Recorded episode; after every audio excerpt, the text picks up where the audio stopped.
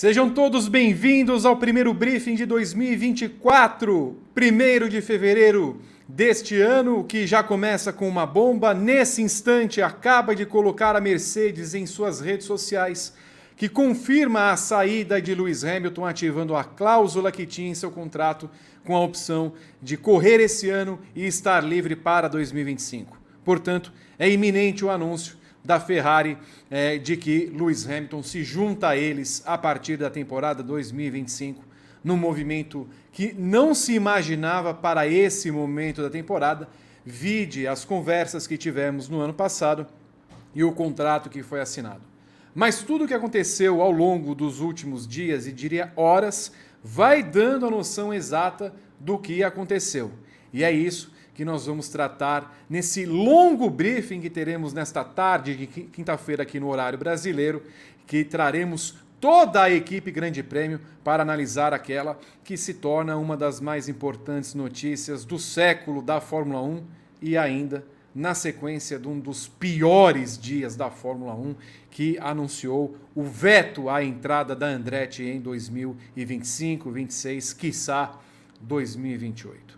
Começa aqui o briefing comigo, Vitor Martins, com Luana Marino, com Rodrigo Berton. Teremos um giro de jornalistas aqui do Twitter para que você possa acompanhar todas essas uh, opiniões. Bota na tela Bertão, se tivermos aqui já as imagens, e temos. Tá aí o tweet na rede X, não, o Twitter. É, Mercedes e Hamilton quebram o acordo, se separam no final da temporada 2024, Lewis ativou uma opção de saída no contrato que anunciou no ano passado. Luana Marino, que acompanhou desde as primeiras horas todo este rebuliço, traz aqui as suas impressões iniciais do que significa este anúncio da Mercedes e da ida de Hamilton para a Ferrari. Olá, Luana, seja bem-vinda. Bom 2024 para todos nós.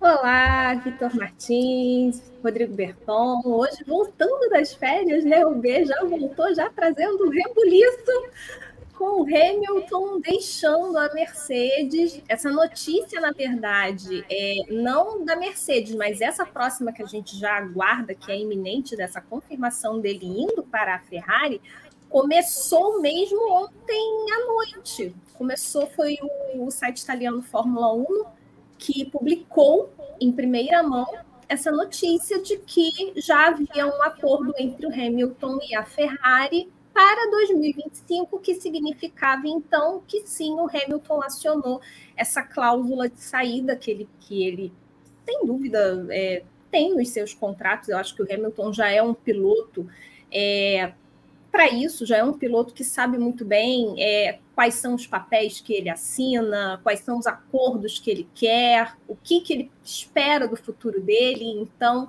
é, foi assim que a gente é, soube dessa notícia, começou primeiro a repercu repercutir na imprensa italiana, só que quando chegou na imprensa britânica, e aí a gente fala da imprensa britânica porque são aqueles pilotos que geralmente acompanham a Fórmula 1 ao longo de toda a temporada, então são nomes que você olha e você vê que realmente tem contatos ali próximos da categoria, FIA, enfim.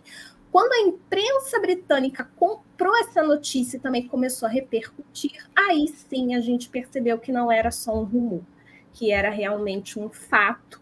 É o fim de uma era, é aquele tipo de, de saída, né? Isso é, isso é muito comum da gente ver em futebol, por exemplo, quando você tem aquele jogador que célebre que representa aquela seleção, aquele time, e de repente ele vai para uma equipe rival e veste as cores e a camisa e está beijando ali o escudo quando faz um gol. É estranho, é esquisito, mas eu acho que para quem acompanha futebol seria mais ou menos assim. Me perdoe não dar nenhum exemplo concreto, mas eu acho que isso é muito significativo, principalmente é, em, em outros esportes como o futebol, né? É o fim de uma era sem dúvida nenhuma, para a Fórmula 1. Mas eu acho também que é uma mudança que pode ser muito importante para a Mercedes. A gente vai falar sobre isso ao longo do programa. É, é claro que o Hamilton ele é um referencial para a Mercedes, sem dúvida nenhuma. Mas eu acho que a Mercedes também ela vem numa sequência de muitos equívocos dentro desse projeto, desde que a gente teve a mudança de regulamento talvez seja necessário é, uma mudança, assim, para quem sabe a Mercedes poder reencontrar esse caminho. Não que o Hamilton seja um problema, muito pelo contrário. Ele chegou a dizer para a Mercedes qual era o problema e a Mercedes não ouviu. Eu acho que aí a gente já tinha sinais desse ruído, né? Quando começa uma martelada aqui na casa do meu vizinho. Muito bom. Obrigado aos vizinhos que sempre estão prestigiando os nossos programas. É do vizinho do Berton, que marreta, é o da Luana, que marreta. Boa noite, boa tarde, bom dia para todos os marreteiros desse país. Rodrigo Berton, que esteve um mês e duas semanas de férias. Um mês de semana. É, volta trazendo a bonança, trazendo a boa nova. Podia trazer, a gente tinha reunião marcada para falar sobre os projetos do Grande Prêmio tudo mais. Foi adiado. Foi adiado por quê? Porque, meu Deus do céu. Rodrigo Berton, olá. Olá, Vi, Lu, galera que acompanha o Grande Prêmio nessa primeira edição do Briefing maravilhoso. Esse programa que já chega, olha, Vitor, um mês e uma semana de férias. Estou de férias desde o dia 26 de dezembro. E no dia que eu volto, acordo com o meu celular assim: Você está vendo o que está acontecendo? Falei, não. Acabei de acordar, eles são às sete e meia, oito horas. Abri o, o, Twitter e tomei um susto. Já me preparei, tomei uns sete cafés. E, e tô aqui, né? Estamos aqui nessa maratona já de, de espera, era para ser às 11, 11 e meia, 16 e anunciou. A Mercedes aí anunciou que o Hamilton deixa a equipe no final do ano que vem e provavelmente deve ser anunciado nos próximos minutos aí a Ferrari deve fazer o anúncio dele como piloto da equipe lá de Maranello. O anúncio que, que choca, que é o anúncio mais surpreendente dos últimos anos, da, do século, provavelmente é o anúncio do século da Fórmula 1. Maior piloto de todos os tempos, indo para a equipe mais tradicional da categoria. Era já esperado há alguns anos, né? sempre se cogitou o fato do Hamilton guiar pela, pela equipe e mostrar é, essa, essa junção do melhor piloto com a equipe mais tradicional e finalmente chegou a hora. Vamos ver em 2025 Hamilton de vermelho. A gente já fez algumas montagens, até a, a thumb desse vídeo é uma montagem que a gente fez com o uniforme do ano passado da Ferrari, mas em breve a gente deve ver aí o Hamilton dentro de um carro vermelho, tal qual Schumacher, tal qual Fangio, tal qual Vettel, tal qual Alonso, tal qual os maiores campeões da Fórmula 1 guiaram a Ferrari. A, o, chegou a vez do Hamilton. Muito bem. Só para entender, a Luana falou muito bem de uma comparação, é como se o Messi, que estava na época no Barcelona, fosse para o Real Madrid. É, mais ou menos isso que a gente pode comparar, não com o PSG, mas o Real Madrid. Já temos é, aspas do Hamilton, daqui a pouco o Rodrigo Berton coloca em tela, mas só para saber como reveza, revezaremos muitas pessoas aqui. Berton, a, a sua impressão, só para entender, faz bem Hamilton ir para a, Mercedes, para a Ferrari? Eu acho que sim, porque a relação já parecia estar azeda já há algum tempo. Desde do, do lançamento desse projeto do Zero Pod, o Hamilton está bastante insatisfeito com a, com a Mercedes e ele não faz questão de esconder isso tudo. Ele mostrou que ele se abdicou no começo da temporada de 2022 é, para tentar melhorar o carro. Quando a gente viu aquele carro quicando para todos os lados, o Hamilton reclamou, ele foi bastante vocal em relação a isso e ele sacrificou mesmo. Aquela vitória do Russell, ela foi muito fruto do, do trabalho do Hamilton. E aí, quando a Mercedes insiste no erro e em 2023 tem os mesmos problemas, os mesmos erros, em erros que a gente não via a Mercedes tendo é, pela sua história, a relação azedou. É, tem um vídeo que até está aqui, eu não sei se a gente pode mostrar, que é aquele vídeo da coletiva do Leclerc, Pode, esse aí é tranquilo, por favor. Esse pode mostrar. Então, vamos mostrar aqui. É uma coletiva em Mônaco de 2023. Speculation in the media recently with regards to your future partner at Ferrari. Um, what do you look for in a teammate? Hello, Lewis. um, hum. Os sinais estavam todos aí. Os sinais estavam todos. Essa conversa não começou agora. A gente teve algumas lives no ano passado falando sobre isso, que as conversas estavam acontecendo, que o Hamilton na Ferrari estava cada vez mais próximo. Só que a gente não imaginava que fosse surgir um boato numa quarta noite e confirmasse na quinta tarde. Foi uma coisa tudo muito rápido, assim. O boato apareceu ontem à noite, foi aquele burburinho, aí entrou na mídia italiana, e quando bateu na Sky Sports, na mídia inglesa, o negócio tomou corpo. E aí hoje foi todo esse desenrolar dos fatos que a gente trouxe aqui no Grande Prêmio, a apuração, e, e agora calhou com o anúncio da, da Mercedes. Eu acho que faz bem sim. O Hamilton precisa de novos ares, a Mercedes precisa de novos ares, é uma relação vitoriosa, conquistaram tudo que tinham que conquistar e chegaram naquele limite de, de não vamos para lugar mais para nenhum lugar. E aí o Hamilton troca aí para um desafio novo, tentar levar a Ferrari de volta ao título. Enquanto você acompanha esse programa, Rodrigo Berton vai colocar em tela o giro de pessoas aqui no nosso programa. Luana Marino, Rodrigo Berton, entrará Pedro Luiz Cuenca também para trazer as primeiras informações e impressões. Gostaria que vocês colocassem aqui nas redes sociais quem achou que Hamilton fez bem em sair da Mercedes e ir para a Ferrari. Coloca aquele eu aqui no chat. Pedro Luiz Cuenca entra ao vivo aqui no nosso programa trazendo as primeiras impressões do anúncio da saída de Hamilton. Obviamente irá para a Ferrari, mas temos aí a primeira confirmação. Olá, Pelu. Olá, Vitor. Olá, Luana, todos que nos acompanham. Olá, Berton. Que, que ótimo dia para voltar de férias, Berton. Só podia ser você mesmo para nos agraciar assim com esses grandes momentos. É... Vitor, eu, eu tô com a Luana desde cedo, né? Nós abrimos a redação, a gente estava com, com as chaves, nós abrimos a redação hoje, e é curioso que a gente tratava esse assunto como fofoca. Pelu, porque... posso interromper um minuto? Claro, claro. A Ferrari acaba de anunciar oficialmente a chegada de Lewis Hamilton. Se o Berton também tiver aí o anúncio, é, coloca nas redes sociais aqui. É, a escuderia Ferrari está muito satisfeita em anunciar que Lewis Hamilton vai se juntar à equipe em 2025 num contrato plurianual Está confirmado, portanto, a, portanto, a ida e a presença de Hamilton eh, na Ferrari em 2025. Desculpe, Pelo. Então, tr tranquilo. o caminho esperado depois de, dessa saída da, da Mercedes. Mas eu dizia que quando começou o dia a gente tratava isso como uma fofoca, porque já devia ser a milésima vez que surgia na imprensa italiana um Hamilton indo para Ferrari. E é um momento assim muito muito. É um momento marcante do, do esporte, porque eu acredito que seja maior do que a transferência do Schumacher para a Ferrari, uh, porque a gente está falando de agora realmente um heptacampeão. Schumacher vai para a Ferrari ainda bicampeão, ainda moleque, é, cheio de erros ainda na carreira, meio brigado com a Benetton.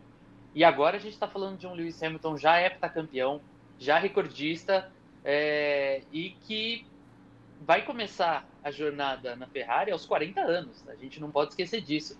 Lewis Hamilton vai vai vestir macacão vermelho pela primeira vez com 40 anos. Isso não é qualquer coisa. É um não é um menino, não é um jovem é, buscando um espaço na carreira, buscando se afirmar. É um veterano, é um piloto que já conquistou de tudo e que decidiu sair da zona de conforto, saiu da zona de conforto para um desafio muito grande. É uma parceria incrível. É a maior vencedora, é a maior equipe vencedora com o maior piloto vencedor. Tem tudo para ser uma parceria, por mais que não renda frutos, não rendam títulos, não, mas tem tudo para ser histórico só por de fato eles estarem ali. A Ferrari conseguiu reunir, agora pode dizer que conseguiu reunir em seu carro os maiores campeões: Fangio, Prost, Schumacher e agora Hamilton. Isso é um feito que nenhuma equipe do grid eu acho que vai conseguir repetir. Também tem esse ponto que o Pelu falou a respeito do Hamilton vestir Ferrari aos 40 numa Fórmula 1 que cada vez mais busca os jovens, é até interessante esse movimento. Luana Marino, Pedro, é, Luiz Cuenca, vamos falar aqui dos fatos. A notícia, como a Luana contou, foi desde ontem à noite e tudo indicava para esse primeiro momento que na manhã a imprensa inglesa tomou do site Fórmula 1 italiano a informação de que Hamilton se juntaria à Ferrari a partir eh, de 2025. Mas é, é, é, possível compreender que, embora os sinais fossem dados aqui e ali, se a gente for pegar e voltar ao ano passado, o que se falava então, à época, Luana, é que é, uma saída de Hamilton para a Mercedes, para a Ferrari, perdão, seria no lugar de Leclerc, e que Leclerc havia encontrado uma vez Toto Wolff lá na Austrália, no, no, aeroporto, e aí conversaram uma outra vez que não havia conversas entre os dois, que Hamilton nunca havia conversado com a Ferrari, que embora tivesse contato com o presidente John Elkann, eh, não haviam falado disso. De fato, uma das partes estava correta. Hamilton já estava falando com a Ferrari. Não era no lugar de Leclerc. O interessante foi que, com o passar do tempo, mesmo Leclerc tendo feito uma temporada uh, prioritariamente abaixo do seu companheiro Sainz, os sinais começaram a ser dados nesse ano, quando a Ferrari renovou o contrato de Leclerc por 492 anos e o pobre Sainz ficou abraçado a seu pai, enquanto o pai Sainz ganhava o Dakar na categoria carros. Então, foi interessante ver esse movimento. Mas o que me parece, Luana, é que embora tivéssemos todos esses sinais dados, a decisão do Hamilton se deu nesses dias, tanto que ontem, 31 de janeiro, a Mercedes colocou em suas redes sociais uma foto do Hamilton no carro, com o fundo borrado para não dar detalhes do W15, e uma cara do Hamilton me parecendo olhando para o carro. Se a gente for juntar A, B com C, com M, com F, com qualquer letra, com delta, como gosta da, da Ferrari fazer as suas táticas, a decisão é de agora, mas eu vou chamar a atenção e passar para vocês, Luana, uma frase do Toto Wolff no ano passado. Se ele quiser ganhar um outro campeonato, ele precisa ter a certeza que ele tem o carro para isso. Se nós não conseguirmos demonstrar que a gente vai dar um carro para ele nos próximos anos, então ele precisa olhar para algum outro lugar. E no final das contas, me parece que as palavras, está aí a foto inclusive, as palavras de Toto Wolff a forma como aconteceu tudo isso, a reunião acontecendo quatro horas atrás para que eles pudessem falar a respeito na Mercedes da saída do Hamilton. Eu fico com a impressão que foi a seguinte: o Hamilton sentou no carro, olhou o projeto e falou: Não, eu não vou ser campeão com esse carro. Alô, Toto, tô saindo. Que te parece, Luna Marino, diante de todos os fatos? Olha, é, eu, eu não acredito que tenha, tenha sido assim algo tão imediato, até porque a gente sabe que esse projeto, esse carro, ele já, já vem sendo preparado, desenvolvido já há um tempo. É, provavelmente a gente no dia 14 de fevereiro só vai ter mesmo a pintura e o carro mesmo para valer na semana seguinte, no início do, da, da pré-temporada, né? Os testes coletivos lá no Bahrein. É, eu acredito que o Hamilton ele já, já sabia sabe? Eu acho que ele já tinha essa, essa, essa certeza, digamos assim, de que realmente ele não ia conseguir, não, não, não ia voltar a brigar pelo título com a Mercedes. E eu acredito que talvez fosse questões mesmo de você acertar os ponteiros, né? Às vezes uma burocracia aqui, ali. É, seria, não sei, eu acho que seria muito estranho ter sido uma, uma atitude assim tão de repente. Eu acho que quando você cita perfeitamente que o Toto Wolff falou a questão do carro, o carro vencedor, e ele sabe que o Hamilton é um cara tem totais condições de ser campeão do mundo com o carro certo nas mãos, eu acho que ali o Toto Wolff ele já estava indicando uma talvez uma até uma despedida, indicando o que seria. E eu digo mais, eu também destaco aqui que não sei se foi na mesma fala, mas o Toto Wolff se referiu ao George Russell como futuro da Mercedes. Ele falou sobre isso, que o Russell é o futuro da Mercedes. E às vezes a gente, quando a gente pensa em futuro, a gente pensa numa coisa muito distante. Mas assim, a, amanhã já é o futuro. Então, assim, o, o Hamilton, é, até pouco tempo atrás, o futuro dele estava na Ferrari. A gente não tinha um anúncio ainda, agora a gente tem essa confirmação. Isso já se tornou real. Hamilton será piloto Ferrari a partir de 2025. Então, eu acredito que essas declarações do Toto Wolff também já indicavam esse fim. Eu confesso que eu esperava um fim em 2025, final de contrato mesmo. Eu achava que o Hamilton ia cumprir os dois anos junto com a Mercedes e aí ele se aposentaria. Era o que eu imaginava. Imaginava uma aposentadoria do Hamilton ao final de 2025 e a Mercedes preparando nesses dois anos o caminho para o Antonelli, que é um piloto da base da sua academia, que vai estar na Fórmula 2 esse ano, e é difícil imaginar que ele já vai chegar na Fórmula 2 sendo campeão. Pode acontecer? Pode acontecer. Mas eu acho que a Mercedes pensou nesses dois anos para maturar o rapaz, para poder levar para a Fórmula 1. E aí, de repente, o Hamilton vai, e por uma decisão dele, uma cláusula que ele poderia acionar, muda completamente a história. Eu acho que é um baque para a Mercedes, mas eu acho que também era uma coisa que o Toto Wolff já, já imaginava. Pode, pode realmente ter sido esse ano, acredito que pode ter sido esse ano, não ano passado, mas acho que o Hamilton já sabia desde o ano passado que ele não teria um carro vencedor esse ano. Então, eu acho que só foi mesmo questão do, do, do timing, né? De saber quando ele chegaria para o Toto Wolff, olha, minha decisão é essa, eu vou acionar minha cláusula de saída e vou aceitar a proposta da Ferrari. Agora sim, só para só poder fechar o meu comentário, a Ferrari é aquilo. A Ferrari tem os seus problemas. A gente sabe que a Ferrari é uma equipe que, desde a saída de Ross Brown, Schumacher e companhia, é uma equipe que capenga muito, né? Ora ela está aqui, ora ela está irreconhecível. Mas é uma equipe de muita tradição e ano passado a Ferrari ela brigou com a Mercedes pelo vice-campeonato e foi a única equipe que venceu a Red Bull, que conseguiu se aproveitar da brecha. Então, não é também mau negócio para o Hamilton ir para a Ferrari. Muito bem. Só para encerrar, Lu, que a Lu vai revezar, todo mundo vai revezar aqui para falar no Grande Prêmio. Você citou bem o Kimi Antonelli uh, e citou também sobre o futuro de George Russell.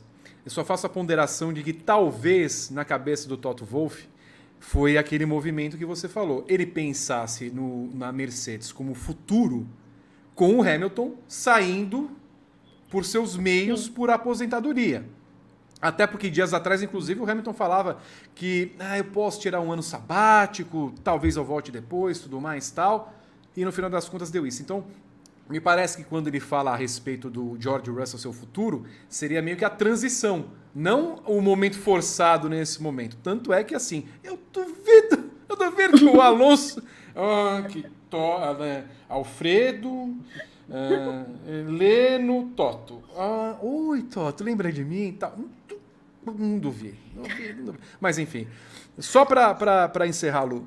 Até porque, inclusive, nós estamos vendo em tela, em três línguas, a, as frases de Carlos Sainz, né? Que dia.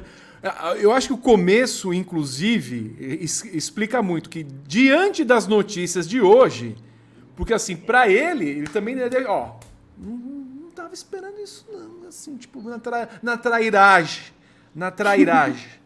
Então, assim, tem aqui as frases de Sainz falando que em, tempo, em algum determinado momento vão saber do futuro dele, que também vai ser importante isso.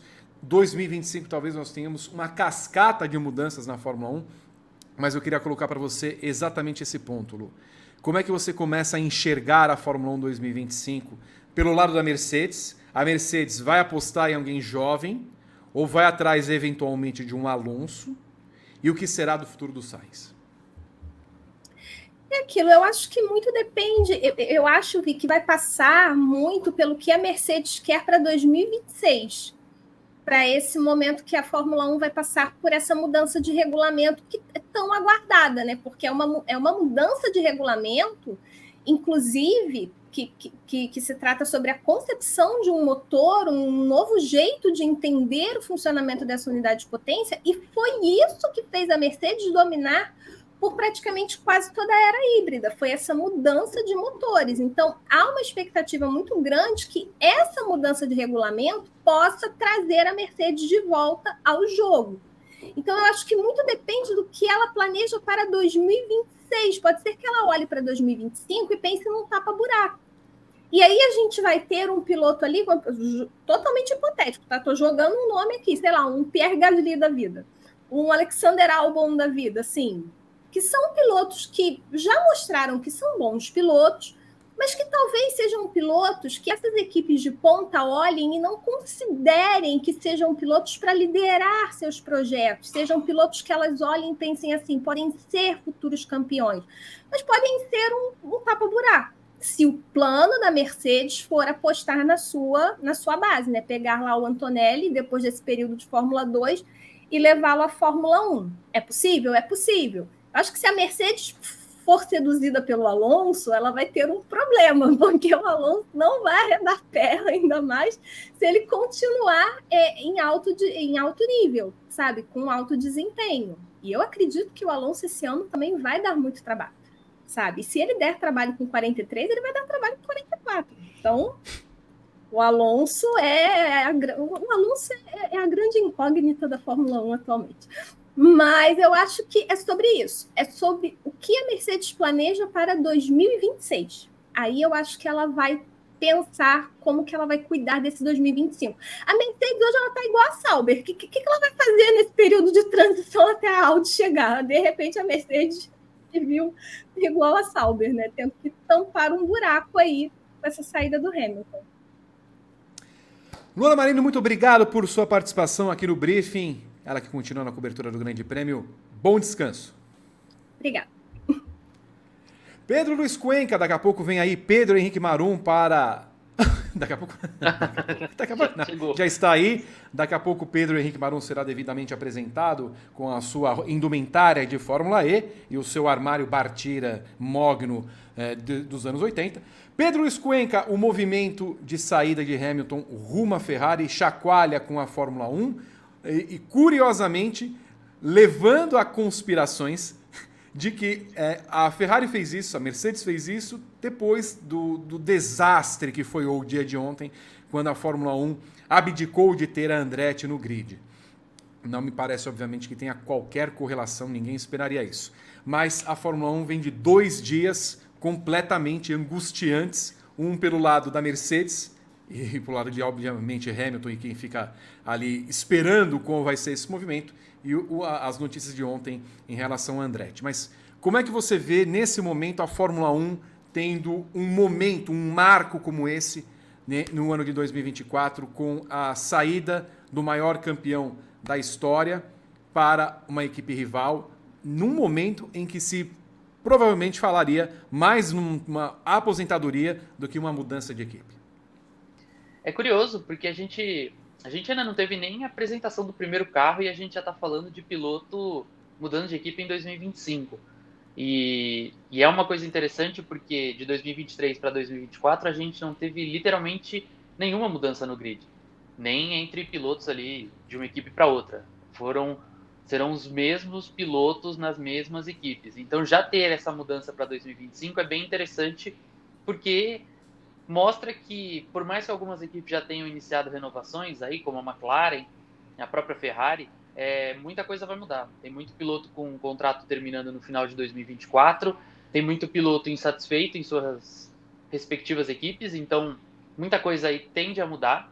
É, vai ser interessante ver como a Mercedes vai pensar nessa vaga para 2025 e além, porque é uma, vai ser uma vaga bem concorrida, vai ser uma vaga bem disputada tem muito nome bom no grid e apto a entrar nesse, nesse buraco deixado pelo Lewis Hamilton. E vai ter muito, muita especulação também, porque hoje, apesar de ter aí a Mercedes desenvolvendo o Kimi Antonelli, a gente ainda não tem aquele grande nome assim nas categorias menores que possa, possamos olhar e dizer, ok, esse é um grande piloto, esse aqui vai subir para a Fórmula 1 e vai dar um grande piloto como a gente olhou anos atrás para muitos outros, inclusive para o Charles Leclerc. Então, a Fórmula 1 vai ter muita mudança, vai ter muita concorrência, e eu acho que o fato de, dessas grandes mudanças começarem tão cedo, antes mesmo de qualquer apresentação, antes mesmo de qualquer carro entrar na pista, mostra que o caos para 2025 vem e vem com gosto. Acho que vai ser uma, uma temporada aí, a famosa City Season, em que nós do Grande Prêmio vamos trabalhar dobrado, com certeza. Antes de passar para Pedro Henrique Marum, tem aí em sua tela o Pix do GP. Contribua com o Grande Prêmio. Você viu que no final de semana nós transmitimos as 24 horas de Daytona com exclusividade aqui para o território brasileiro. Queremos muito mais. Contribua para que a gente tenha mais eventos, mais transmissões aqui no GP. A sua contribuição é sempre bem-vinda. Se cada um contribuir com 5, 10 reais, será de muita valia para nós. Aí também tem aqui no nosso chat a chave Pix que você pode contribuir com qualquer valor. Eu não vi, eu não vi, mas assim, eu acabei de acessar, receber um e-mail, né? Você recebe os e-mails aqui da redação. Aí tem uma análise que está escrito assim: Hamilton perde paciência com Mercedes, que se desesperou e busca Eldorado na Ferrari. Eu tenho certeza que quem foi o autor desta, desta, desta ode é Pedro Henrique Barum, que traz as impressões iniciais e trazendo um, um pouco dessa chamada da análise do Eldorado da Ferrari. Olá, Pedro Henrique. Olá, Vitor. Olá, Pedro, Luiz Cuenca, que está aqui, estava comigo há dois dias falando de um carro da Andretti no túnel de vento. O mundo mudou completamente em 48 horas, impressionante. É... O Hamilton perde a paciência porque quando a partir do momento em que a gente é, vê, o, vê o, a decisão e a decisão é final, a gente pode fazer uma recuperação dos movimentos. Né? A gente faz um raio-x, uma ressonância da relação entre, entre Hamilton e Mercedes. E aí a gente vai percebendo aquelas migalhas que foram deixadas pelo caminho, foram formando uma trilha. E a gente vai fazendo o caminho contrário dessa trilha, vai da frente, vai do final para o início. É, e aí tem algumas é, rusgas, algumas questões que podem é, criar volume na decisão, o gaste do Hamilton com a Mercedes, mas é evidente que a, a grande chaga nessa relação é o fato da Mercedes não ter, não ter ouvido o Hamilton na preparação, sobretudo em 2014. Né? Isso o Hamilton não conseguiu, não conseguiu absorver. E ele fala sobre isso muitas vezes ao longo do ano, mesmo que no fim de semana ele haja como é, um, um, atleta de equipe, é, tapinha nas costas da Mercedes, ficou muito claro que ele não conseguiu digerir. A gente já sabia que ele não tinha gostado, mas agora fica muito evidente fato, ele não digeriu a, a, o fato de, no momento mais crítico de uma relação de seis títulos mundiais, mais de 80 vitórias, mais de uma década, no momento de maior dificuldade, a palavra dele não teve o valor que ele, que ele esperaria, que qualquer piloto nessa, nessa situação esperaria. Então, é, quando a gente olha para a reação da Mercedes ao fato de ter perdido, de ter visto o, o status quo mudar nesses últimos dois anos, a gente sabe que a Mercedes não reagiu bem. Ela não reagiu bem ao ignorar o Hamilton, ela não reagiu bem ao calcular a rota é, de maneira completamente equivocada e repetir o, o desenho do Zero Pod para 2023.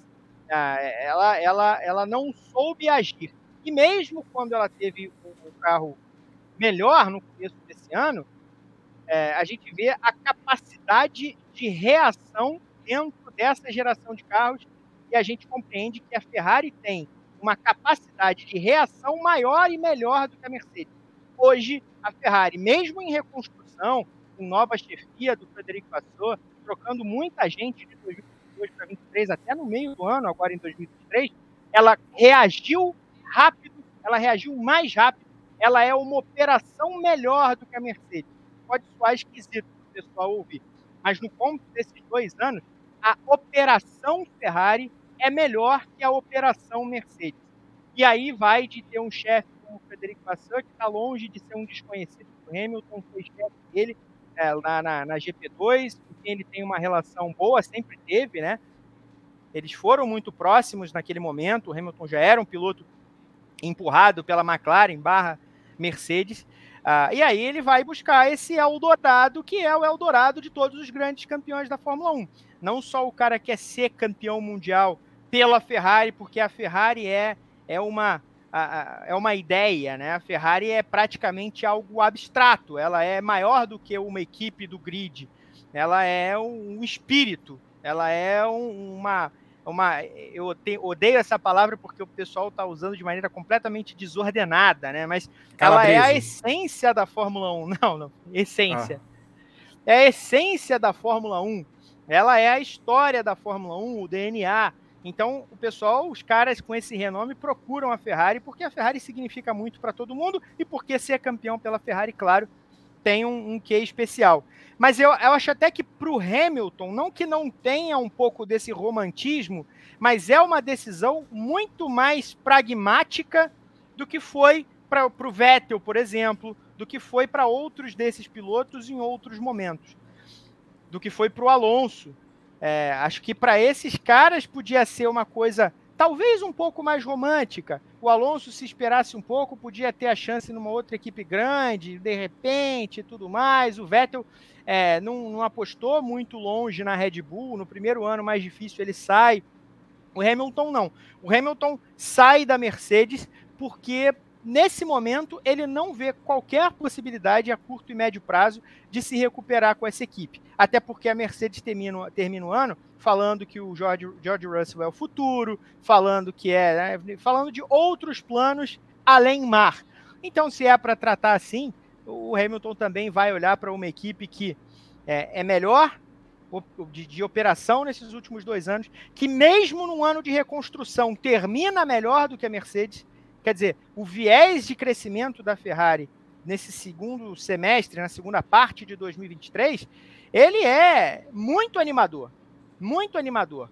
Não para de repente, não para ganhar o título mundial em 2024, porque a gente sabe qual é a situação e como a Red Bull tem em frente.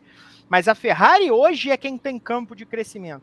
A Mercedes tenta correr atrás e mantém as mesmas peças do período vitorioso. Eu nem acho que é um erro manter o Toto Wolff, manter o James Ellison, nem é esse o ponto. Mas a, a Mercedes é uma equipe que tem muita dificuldade de sair do, do, de uma situação de inércia.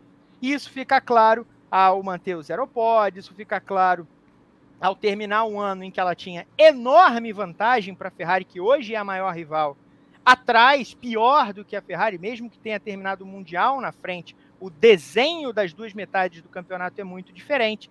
Então o Hamilton vai para esses pastos mais verdes, ou pastos mais vermelhos, no caso, Claro que vai ter sempre uma pitada de romantismo, mas é, sobretudo, uma decisão pragmática. A Ferrari hoje tem mais condições de entregar vitórias, de entregar uma briga mais consistente à Red Bull do que a, a Mercedes, pelo menos a curto e talvez até a médio prazo. Eu quero o seu like aqui nas plataformas do Grande Prêmio. Eu quero que você participe. Eu quero saber de você que acha que Hamilton não fez bem em sair da Mercedes e ir para a Ferrari. Coloca eu aqui nas nossas plataformas. Para encerrar a participação de Pedro Luiz Cuenca, pelo, o, o Marum falava sobre a Mercedes. É, me parece que a reação foi até tranquila demais para uma equipe de um porte que deu tantos títulos para um piloto como esse. As informações que a gente tem são de que Hamilton ligou para Toto Wolff ontem, quinta-feira, falou disso. Houve uma reunião ao meio-dia no horário de Brasília. Meio-dia não, 11 horas no horário de Brasília, 2 horas da tarde, é, no horário da Inglaterra, na sede em Brackley, da Mercedes. Não estava Hamilton, não estava Toto Wolff. Toto Wolff apareceu em, em uma chamada, numa call, numa call, e aí ele comunicou e houve, segundo a, a repórter Rachel, Rachel Brooks, da Sky Sports, foi uma reunião rápida de 10 minutos em que a saída foi comunicada. Então, daquele ponto da reunião até a hora do anúncio oficial, foram apenas quatro horas para preparar um release, para pegar as aspas de A e B e para fazer o comunicado oficial. Muito rápido, tudo muito rápido. Mas eu queria que você me falasse a respeito do lado da Mercedes. Me pareceu uma decisão serena de quem compreendeu que não poderia entregar o, melhor, o, o, carro mais completo mas ao mesmo tempo, não sei se teve essa impressão, passiva demais a ponto da gente perceber que a, a, Mercedes já tem uma noção de que o carro não deve ser lá essas coisas. Porque se ela queria entregar um carro para ele ser campeão, quando ela fala assim, meu filho, escuta, olha, esse carro é uma teteia, o túnel de vento está mostrando isso. Você pode ser campeão com esse carro. Então o Hamilton deve ter sentado e visto que não está certo. E o carro não deve ser lá essas coisas. Me, me, me passa as impressões de quem olha pelo prisma da Mercedes, pelo?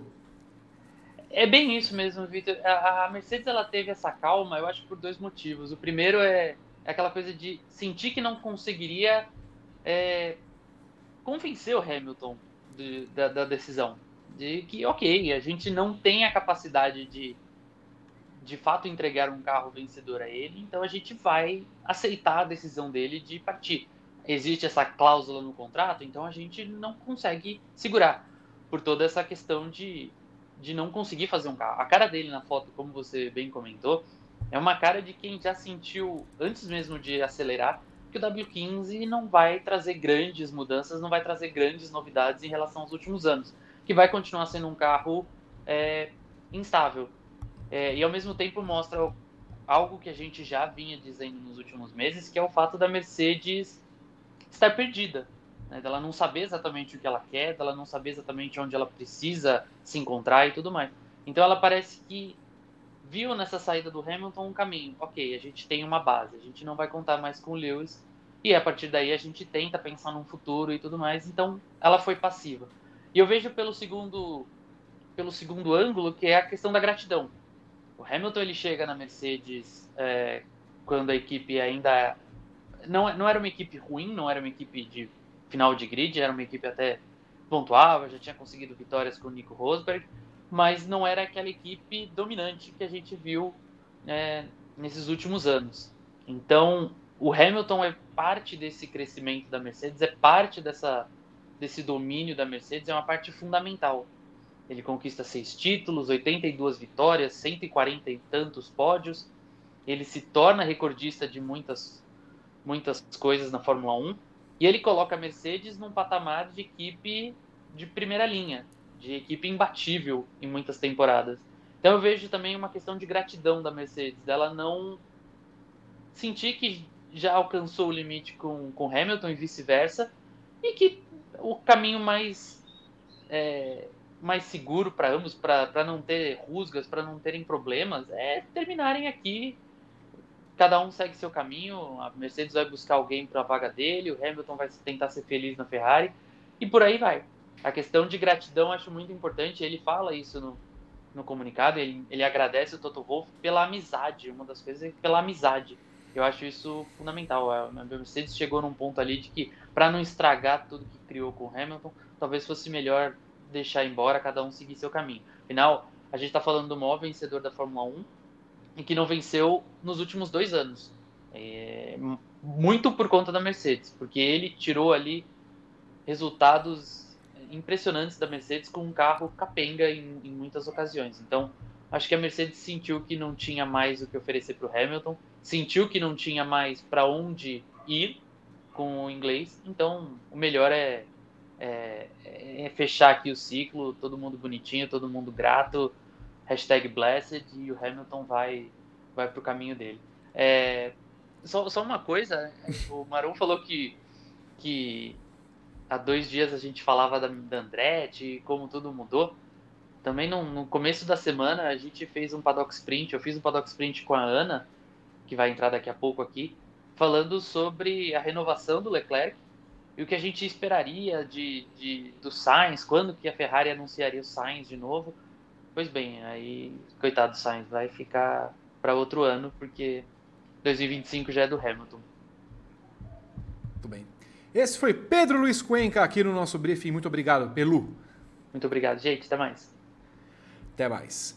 No lugar de Pelu vem aí Ana Paula Cerveira, acabou de ser citada pelo Pelu. Olá, Ana, como estás? Olá, Vipe, todo mundo que está nos assistindo nessa quinta-feira, no mínimo caótica. Estou um pouco chocada, Vi, para dizer a verdade. Um pouco chocada e bem assustada com o que vai acontecer ainda na Fórmula 1. Muito bem. Já passo para a Ana Paula Cerveira, só quero saber de Pedro Henrique Marum. Pedro, uh, nós teremos um ano atípico também num seguinte ponto. Quando o Vettel anunciou a saída dele da Ferrari, ou a Ferrari anunciou a sua saída, lembro que era maio daquele ano. Né? Então você teve, obviamente, eh, um tempo para que a notícia caísse como uma bomba, mas obviamente naquele momento é, da temporada, quando acontece isso, geralmente as equipes começam a podar os pilotos das reuniões, do que vai ser o projeto para o ano seguinte e tudo mais tal. Vai ser um ano curioso pelo prisma de Sainz e de Hamilton, já que o que, que Mercedes e Ferrari vão fazer para esconder de tudo desses dois pilotos como será o desenvolvimento dos carros? É tudo muito esquisito, né? Porque as equipes vão ter dois zumbis aí, que dois é, homens mortos, né? Que vão, que vão caminhar é, numa, numa vida que foi dada de maneira meio incomum, meio antinatural aí nessa, nessa temporada restante, é, porque já não fazem mais parte do futuro. Em 2020, é, na verdade é uma coisa até é, curiosa, porque o Sainz passou por isso, né? Vamos lembrar, em 2020, o campeonato só começa em julho por conta da pandemia. Então, quando o campeonato começou, já havia a confirmação que o Vettel estaria fora da Ferrari, que o Sainz seria o substituto do Vettel na Ferrari e, portanto, deixaria a lacuna na McLaren e que o Ricardo sairia da, da Renault para uh, eh, assumir essa vaga na McLaren. Essas três vagas já estavam, essas três mudanças estavam confirmadas. Só que ali foi um campeonato muito diferente, por todo o contexto uh, da, da pandemia, da maneira como, como a Fórmula 1 chega para andar na Austrália e não anda, aí tem que, tem que esperar até julho para começar o campeonato, tem todo um campeonato ali é, com, com, pouquíssima circulação é, de, de imprensa, de nenhuma circulação de público. Então é o campeonato escondido, tudo acontece meio escondido, os pilotos e as equipes ficam meio blindados. É, há ali uma separação e uma possibilidade de. Até porque o mundo estava preocupado com outra coisa muito mais importante, né? Então, é, há alguma separação, não, não se pega tanto quanto vai pegar esse ano. Esse ano não, esse ano é um campeonato normal que vai começar no início de março, tem carro na pista daqui a algumas semanas em teste coletivo em fevereiro. E o Hamilton vai passar um ano inteiro na Mercedes fazendo o quê? Como? Como vai estar tá essa relação? É, como vai estar tá a relação do Sainz? O Sainz é claro que vai estar desagradado, claro. Mas acho que para o Sainz é mais fácil, vai ser mais fácil de gerir, porque ele sabe como as coisas funcionam. Quando você é contratado por uma diretoria que vai embora, a sua situação é sempre, é sempre de piloto a perigo. Isso vale em qualquer esporte. Quando quem te contrata vai embora, quem chega no lugar não tem nenhum compromisso com aquela decisão que foi tomada em tempos passados tem que agir de maneira honesta, mas também tem que tentar, é, nada mais normal que tentar impor a sua, a sua visão, os seus desejos para tocar aquele projeto. E o que mais me interessa é saber qual a relação do Hamilton com a Mercedes nesse momento. Porque para a gente é muito fácil discutir aqui a chegada na Ferrari, por que ele saiu, por que ele decidiu sair, é, se acertou ou se errou, o que, que a Ferrari pode oferecer para o Hamilton, o que, que o Hamilton pode oferecer para a Ferrari. Mas a partir de agora, a gente vai ter um ano em que não há como esconder o tamanho das rusgas, se existem, e eu tenho quase certeza que existem, entre Hamilton e Mercedes. Em que momento essa decisão foi tomada? Em que momento essa decisão foi informada? É, quanto tempo depois do anúncio contratual do anúncio de extensão contratual que veio, se eu não estou enganado, no dia 31 de, de agosto, portanto, só alguns meses atrás. E é, eu me lembro de uma, me lembro de uma frase de alguns anos atrás que foi dita pelo senhor Tom Brady, o senhor pai, né, Tom Brady pai, quando ele foi questionado sobre o momento em que o filho ia sair, fosse sair lá do New England Patriots, isso foi bem antes dele sair é, se ia terminar pacificamente, se ele achava que ia sair com uma briga, e ele respondeu: esse, tipo de relação raramente termina bem, raramente termina bonito, quase sempre termina feio. E, e terminou com rusga naquele caso, como quase sempre termina. É uma relação tão longa, tão duradoura, tão vitoriosa e também que envolve vaidades, que envolve é, narrativas de legado. Claro que o Toto Wolff, no lugar dele, não vai querer ser simplesmente o cara que perdeu o Hamilton. Né? Perdeu o Hamilton e perdeu o Norte. Para o Toto Wolff agora é mostrar que ele é o capitão desse projeto, que ele fez dar certo lá em 2013 e que ele pode fazer dar certo de novo. Para o Hamilton, a mesma coisa. É mostrar: olha aqui, vocês não me ouviram, eu sou o Lewis Hamilton. Vocês ganharam títulos nas minhas costas. Então é uma disputa de vaidade, não importa se você gosta dos personagens, se é seu ídolo aqui. Todos os personagens quando é, é, passam a vida na frente dos holofotes, se tornam personagens vaidosos. É, é, uma, é um reflexo normal do ser humano. Nós somos vaidosos. Alguns mais, outros menos, mas somos todos vaidosos. Especialmente caras que estão no olho público há tanto tempo. Então a grande questão é qual o nível de chaga, de mancha que fica nessa relação para um ano inteiro de trabalho. Olhando um projeto para 2025, que também é, passa pela preparação de 2026, que as equipes estão é, imbuídas desde o ano passado, é, como vai ser a relação da Mercedes com o Russell, ela vai transformar o Russell de fato nesse cara é, mais importante para a tomada de decisões, claro que para o futuro sim, mas para o dia a dia, para cada fim de semana, em detrimento ao Hamilton, como vai ser isso? Como está, em que pé está essa relação? Acho que essa é a grande dúvida, a grande interrogação que a gente precisa começar a entender a partir é, dos próximos, das próximas horas, dos próximos dias, ou do mais tardar nas próximas semanas, quando começarem os testes. Esse foi Pedro Henrique Marum. Eu não perguntei para Luana Marino, acabei esquecendo também para Pedro Luiz Cuenca, mas só para saber. Fez bem Hamilton ir para a Ferrari? Eu acho que fez bem. Eu acho que fez bem. É, sabe, é aquela coisa do. É, a, a, a água mole já tinha batido tudo que tinha para bater na pedra dura. Foi até onde deu, conquistou o que dava para conquistar, é, e acho que agora é hora de quem, de quem tem uma outra energia começar o trabalho. Eu não digo nem energia da, do ponto de vista cósmico, não. Estou falando energia de verdade, né? De olhar para aquela montanha que você já escalou e falar, putz, vou ter que escalar isso de novo. O cara que já fez uma, que já fez duas, de repente ele tem, ele tem esse respiro, ele tem esse ar para escalar uma montanha diferente. Para escalar a mesma montanha, deixa alguém mais novo, alguém que é, não fez isso ainda. Falando em energia, eu torço para que você tenha energia em sua residência. Esse foi Pedro Henrique Marum acompanhando o nosso programa. Muito obrigado, Pedro Henrique. Valeu. Vem aí o giro é, dos nossos comentaristas. Ana Paula Cerveira está chocada. Ana Paula Cerveira não conseguiu digerir bem a notícia, não esperava isso nesse momento de sua história e vida. Ana Paula, como é que você recebeu a notícia desde as primeiras horas e como é que vê esse movimento de saída de Hamilton da Mercedes a caminho da Ferrari, enquanto em nossa tela entra o homem que também voltou de férias hoje, já imbuído de carregar esta bomba, Gabriel Curti. Daqui a pouco ele dá as suas impressões iniciais. Ana, é as suas impressões, por favor.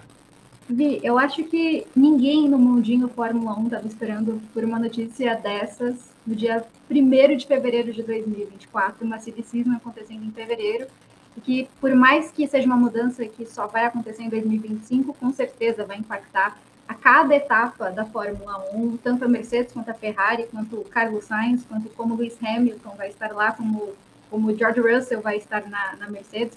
Então, eu acho que vai ser algo bem interessante para essas duas próximas temporadas e, claro, para o futuro a, a Ferrari anunciou né, um, contrato multianual, plurianual com Hamilton, então é, é bem chocante, a meu ver. Mas tem uma frase que eu resgatei do Hamilton numa entrevista que ele deu para Sky Sports no GP de Monza de 2021, que é incrível como nunca pilotei para a Ferrari, porque é um sonho para todos, um objetivo a ser atingido. Nunca foi possível pilotar para a Ferrari e nunca saberei exatamente por quê. Eu acho que pilotos da geração do Hamilton, da da maioria das gerações, talvez dessa geração atual é, seja diferente, né, por conta da Mercedes, Red Bull, mas acho que o sonho de todo piloto e muitos fãs de Fórmula 1 se tornaram primeiro fãs da Ferrari depois da Fórmula 1 e acho que sempre que gostariam de chegar à Fórmula 1, gostariam de estar em algum momento na Ferrari, eu acho que esse foi o caso do Hamilton. Não acho que o Hamilton vai viver o conto de fadas que ele viveu na Mercedes, porque quando ele assumiu o posto na Mercedes foi um conto de fadas foi um dos carros mais importantes da história da Fórmula 1. Eu acho que hoje a situação da Ferrari é muito diferente e vai continuar sendo diferente, mas a Ferrari hoje, para mim, é uma equipe que precisa essencialmente de alguém para liderar a equipe, coisa que eles confiam no Leclerc e o Leclerc até agora não conseguiu mostrar essa liderança. Então, a experiência do Hamilton e a liderança dele acho que vão ser importantes para a Ferrari. Por isso que hoje eu vejo essa mudança mais importante para a Ferrari do que para o Hamilton, Acho que é legal, acho que eu concordo muito com o Marão. Para mim, o Hamilton é aquele foi muito, durou muito, foi até onde deu e ainda foi simpático. Eu acho que esse é o caso da Mercedes. Ele tem uma gratidão gigantesca pela Mercedes e não podia ser diferente. Não sei também como fica a relação com o Toto Wolff, porque além de chefe e piloto, eles também são muito amigos. Toto Wolff sempre teve muita esperança de manter o Hamilton até onde desse, sempre falava que tinha conversas nos bastidores. É, imagino também, acho que essa relação pode ficar um pouco ali é, mexida, né? Mas temos George Russell aí como a esperança da Mercedes para o futuro. Carlos Sainz também vejo ali perto da Audi, né? Já havia rumores sobre isso no ano passado, acho que agora essas coisas vão esquentar ainda mais, por isso que vai ser uma temporada muito legal, porque a silly season de, de 2024 já começou e é muito interessante, porque 2025 vai ser uma verdadeira dança das cadeiras. Mas nesse momento, por mais que seja um desafio tremendo para o Hamilton, é interessante porque, como também disse o Cuenca, só pilotos mais vitoriosos da história da Fórmula 1 né, vestiram esse macacão vermelho, que eu acredito ser muito charmoso para eles. Mas neste momento eu vejo uma mudança muito importante na história da Ferrari. Gabriel Curti está de volta e já vem com esta bomba. Olá, Gabriel, bem-vindo novamente. As suas impressões sobre essa notícia que move montanhas, uma das mais importantes do nosso século no automobilismo. Boa tarde, Vitor Martins, Ana, é, Berton, que está aí com a gente, todo mundo está assistindo. A audiência heróica hoje, hein? A audiência do nosso briefing hoje está heróica. É... Bom, por um dia eu não perdi essa notícia, né? Porque eu estava de férias até ontem. É... Hoje eu, eu acordei, a primeira coisa que eu vi foi, foi isso, que estava prestes a acontecer. É... Cara, assim, eu, eu fui pego de surpresa pelo momento, mas eu não fui pego de surpresa pelo conteúdo, tá? Eu acho que quem acompanha o nosso canal aqui há muitos anos sabe que toda vez que surge esse rumor Hamilton e Ferrari, toda vez que surgia esse rumor, é... o, o que eu sempre pensava era: o Hamilton sempre falou publicamente que a Ferrari era um desejo, né, que talvez não fosse se concretizar. Ele deixava isso claro, talvez nunca fosse concretizar, mas isso era um desejo. Né? É, e aí eu, eu, eu, sempre lembro muito também do que era é, do que é a figura do Senna para o Hamilton. Né? É, o Senna era um cara que queria correr na Ferrari no final da carreira dele, não conseguiu fazer. É, mas a gente olha para outros exemplos. O Prost foi correr na Ferrari, o Vettel foi correr na Ferrari, é, a gente tem a história do Fangio correndo na Ferrari, a gente tem multicampeões com passagem pela Ferrari, né? com, com carreiras na Ferrari, com conquistas pela Ferrari. É, e o Hamilton quis também. Tá? Mas eu acho que tudo isso é, acontece também por um momento, e eu concordo com os amigos, um momento de é, desgaste muito grande entre o Hamilton e a Mercedes. É, um, porque ao mesmo tempo que a gente falava que era uma possibilidade por ser um desejo do Hamilton há muitos anos, a gente falava também, pô, mas tem o fator Toto Wolff ali, principalmente, além, da, além do Hamilton ter um contato muito próximo com todo mundo na Mercedes, é, a relação dele com o Toto era muito mais do que de patrão e empregado. Né? Era uma relação de amizade muito forte, de cumplicidade muito grande. Então, é, eu era um cara que acreditava que, que Toto e Hamilton sairiam juntos da Mercedes se um dia fossem sair. Eu, eu, eu duvidava um pouco que isso fosse acontecer enquanto o Toto Wolff estivesse lá. É, duvidava mais ainda depois do Hamilton ter renovado o contrato, né? É, parecia muito possível isso ter rolado já no ano passado, enquanto aquela renovação foi se arrastando meses, meses, meses. É, mas quando ele renova por dois anos, é, pareceu mais longe, né? Pareceu mais distante a possibilidade da Ferrari.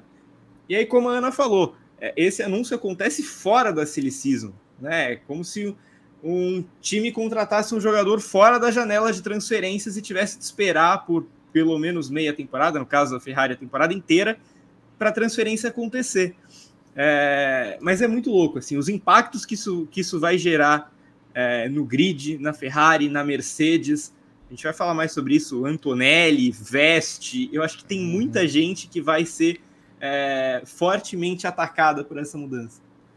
Aliás, todo mundo aqui. O Drogovic, nossa, porque o Alonso vai para a Mercedes, aí ele sobe para Aston Daqui a pouco falaremos disso de todo esse rebuliço que vai causar no mercado de pilotos. Ana Paula Cerveira falou no seu comentário inicial sobre Leclerc. Ele sempre foi visto como o cara a liderar a Ferrari, E se a gente pegar os resultados, sobretudo que o Leclerc fez em alguns campeonatos, ele perdeu o campeonato de 2022, quando roda naquele GP da França, quando líder. Em 2023, passa a margem de Carlos Sainz durante grande parte da temporada. E agora começa 2024, sabendo que vai ter uma troca de pilotos, obviamente. É, me perdoe o glorioso Sainz, faz um bom trabalho, mas aí é outro peso na carreira.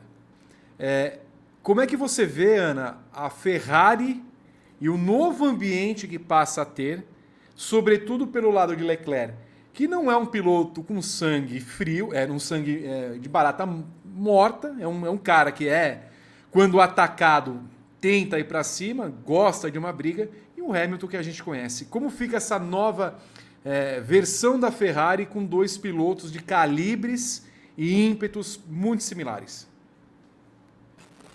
Então, Vi, para mim, o Leclerc até este momento ele é aquele meme, né? Ele teve em alguns momentos o carro, ele tem a equipe, ele tem o carinho da torcida, mas ele não teve o psicológico, eu acho, para lidar com alguns momentos. Eu acho que ele não teve ali como. Até no, no, no Paddock Sprint que eu fiz com o Pedro Luiz que a gente estava comentando, eu acho o Leclerc um dos pilotos mais talentosos do grid. A questão para mim é que ele sempre foi aposta. Eu sei que a Ferrari deixou isso às vezes, nossa, mas quem eu vou favorecer? Não tem uma hierarquia. O próprio Vassou falou ano passado que não teria ali uma hierarquia na pista. Mas eu acho que o Leclerc ele tinha, ele sabe desse espaço que ele tinha na Ferrari, principalmente com o Sainz. Só que eu acho que nem, nem em todos os momentos ele conseguiu ali aproveitar. Ele saía ali, ele meio que abaixava a cabeça para os erros de uma equipe perdida, e é por isso que eu acho que o Hamilton vai ser tão importante. Eu acho que ele vai agarrar a equipe, vai pegar as rédeas da equipe, o que eu acho que faltou ao Leclerc muitas vezes.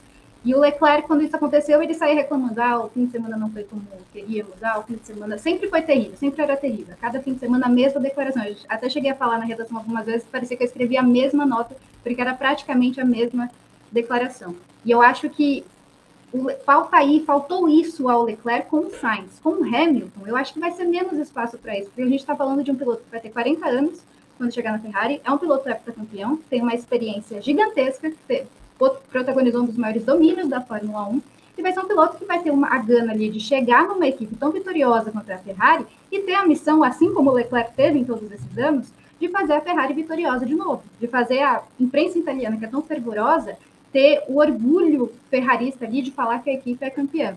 Eu acho que o Hamilton sempre teve esse sangue nos olhos. Ele deixou muito claro isso com a Mercedes, mesmo quando a Mercedes, nos últimos dois anos, foi muito instável, mesmo reclamando que a Mercedes não estava ouvindo ali suas opiniões em relação ao carro, ao zero pod. Eu acho que o, o Hamilton nunca desistiu. Sempre teve ali e em, em momentos é, ele mostrou a postura que a, Ferrari, a, perdão, a Mercedes precisava ter. Eu acho que ele vai ter isso na Ferrari. Me preocupa o Leclerc. Eu não sei se isso vai motivar o Leclerc a ter a mesma postura, a se impor mais em relação à Ferrari, porque não, não acho que a Ferrari vai melhorar, vai parar de ser perdida, de errar, eu acho que isso vai continuar acontecendo, ou se ele vai derreter, vai assumir ali a posição do segundo piloto. Me, me dá muita curiosidade para saber a postura do Leclerc, porque eu disse, talento não falta ele, mas eu acho que ainda falta essa gana de ser um piloto um pouquinho, um quinto ali, do que Max Verstappen, por exemplo, que é a mesma geração, é na Fórmula 1. No final das contas, então, Ana, a ida de Hamilton para a Ferrari é correta do ponto de vista do piloto? É correta. Eu digo que eu tem essas declarações do Hamilton, né, dizendo que sempre um sonho, um objetivo. Eu não esperava porque eu via muito Hamilton aposentando com a Mercedes, era o que eu esperava. Mas eu acho que é importante, justamente pelo que o Guy e os outros meninos falaram, o desgaste que teve na, na relação com a Mercedes. E eu acho que ele tem a sensação que ele tem muito ainda a mostrar na Fórmula 1 e ele também pode mostrar isso numa outra equipe que tem um projeto, mostrou projetos interessantes nos últimos anos. Foi muito instável, assim como a Mercedes. Mas pelo menos é, são novos ares para o Hamilton, eu acho, ter essa experiência ferrarística é, antes de dar adeus à Fórmula 1, né? Não sei por quanto tempo ele vai continuar, mas eu acho interessante para o Hamilton. Eu acho necessário para a Ferrari, interessante para o Hamilton, mas com certeza vai ser uma parceria muito legal de assistir. Antes de me despedir de Ana Paula Cerveira, eu gostaria de me despedir de Ana Paula Cerveira, que está de pronta eh, saída do Grande Prêmio, vai buscar novos rumos na, na carreira. Quero agradecer a Ana por esses anos todos de companhia, parceria, bom trabalho. Seja feliz, Ana. Obrigada, Vi. Queria aproveitar para agradecer também. Acho que nem o Grande Prêmio sabe a importância que teve na minha vida pessoal e profissional. Eu queria agradecer todo o espaço, toda a confiança e toda a parceria, toda a alegria e risadas que a gente sempre dividiu aqui na redação pessoalmente. Muito obrigada, sempre. Um beijo, Ana. Brilhe. Obrigada. Beijo. Beijo para Ana Paula Cerveira. Gabriel Curti traz mais informações, enquanto no nosso rodízio aqui, a, no, a nossa pizzaria do GP, vai entrar aqui o homem já caracterizado pelo que vejo aqui em nossa tela, aqui no nossa. Meu senhor amado, porque eu me pergunto. André Neto, que voltou ao Grande Prêmio, você que não acompanha a movimentação dos bastidores da notícia, está de volta aí com a sua vasta cabeleira. Gabriel Curti, daqui a pouco eu passo para André Neto. Gabriel Curti falou sobre o grid, o que, que acontece no final das contas com esse grid louco. Falamos de Kim Antonelli, falamos, de Frederic Veste e precisamos falar um pouquinho também só de Carlos Sainz. É, ele tem com o que se preocupar ou no fundo, no fundo, ele. Oi, Christian! Eu gosto tanto de você, meu amigo. Quanto tempo a gente viveu junto. Sim, então, né? Esse Sérgio aí não tá muito bem na equipe, né? Tem, tem, vocês estão... Tô livre pro ano que vem. É, é, eu acho que essa é uma possibilidade óbvia. Eu acho que é, o, o, primeiro, o primeiro grande, a primeira grande alternativa que surge para o Sainz, obviamente, é a Audi, né? Acho que não é segredo para ninguém que há alguns anos já, desde que o projeto da Audi começou a tomar forma, o nome do Carlos Sainz já foi posto na mesa, né? É, mesmo quando não havia nenhum sinal de que ele poderia sair da Ferrari, o nome dele na Audi já era muito quente. Né? Então, essa é a primeira alternativa clara que ele tem. E acho que é, nesse caso é só ele mandar um emoji no, no WhatsApp, ele não precisa nem ligar. Se ele mandar um emoji no WhatsApp, já vai estar contratado. É, mas eu vejo também essa possibilidade de, de Red Bull no futuro. É, a gente vai falar sobre a vaga da Mercedes que, que se abre e que é uma possibilidade muito ampla, porque é, eu tenho a impressão que a Mercedes está um pouco no escuro em relação às suas opções, tá? É, mas o Sainz, é, ele é um cara que eu acho que ele pode acabar controlando o próprio futuro. É, por, por ser um piloto tão bom em um momento em que todos os contratos estão expirando praticamente.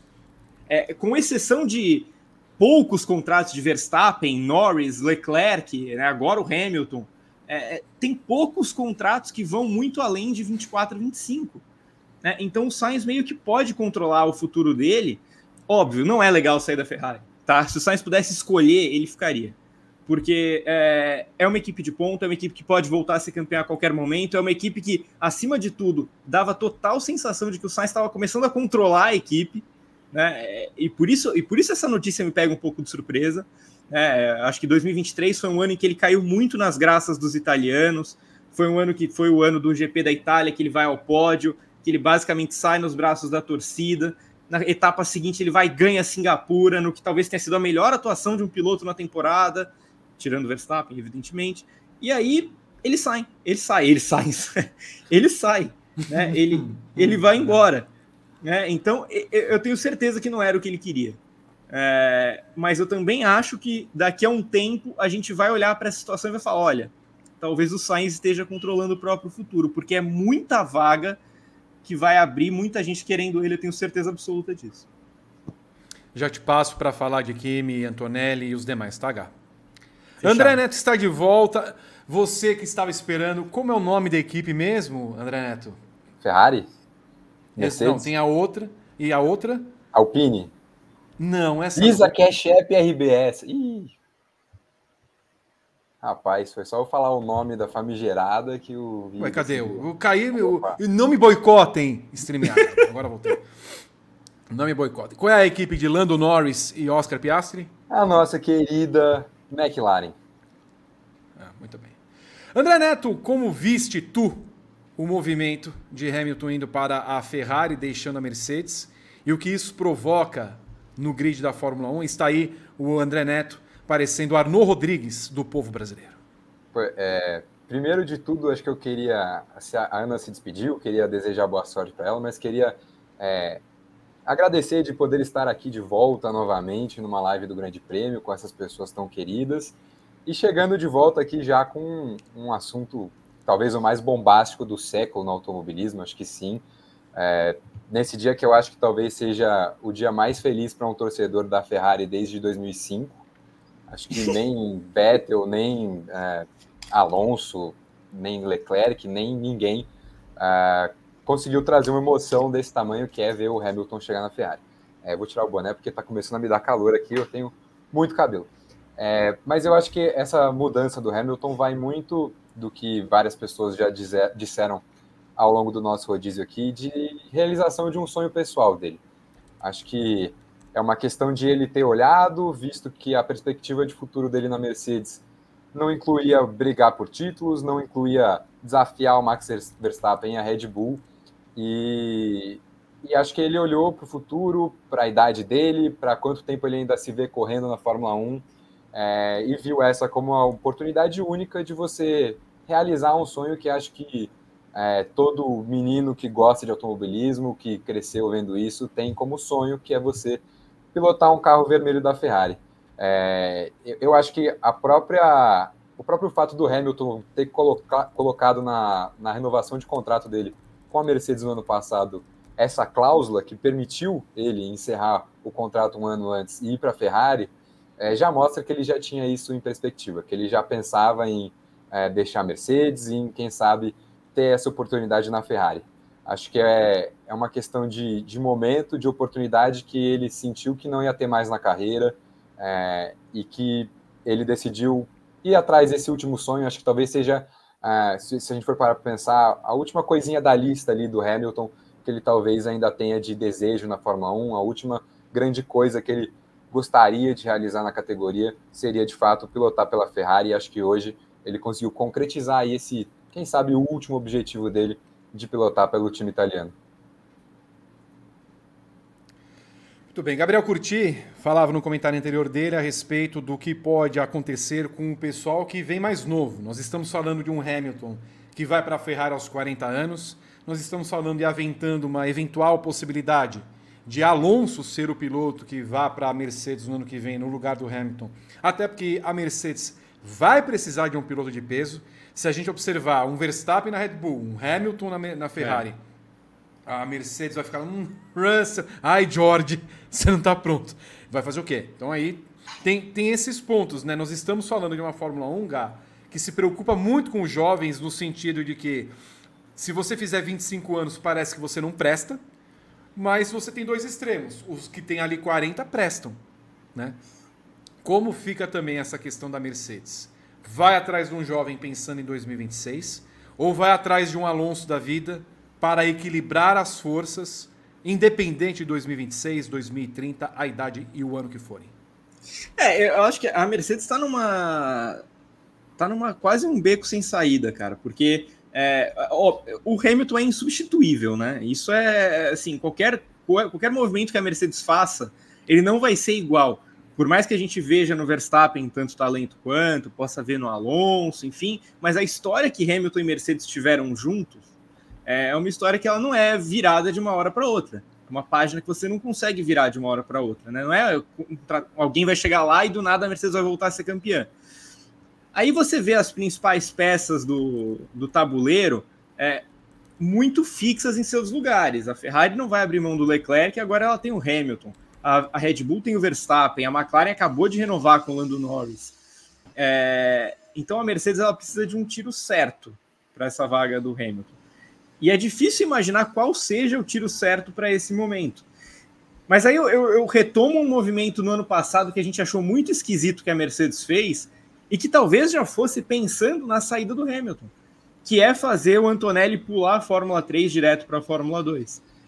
É, é, é, um movimento que não é tão comum assim, que eu particularmente não gosto, é, mas que ele indica pressa, que ele indica a necessidade de ter alguém pronto urgentemente.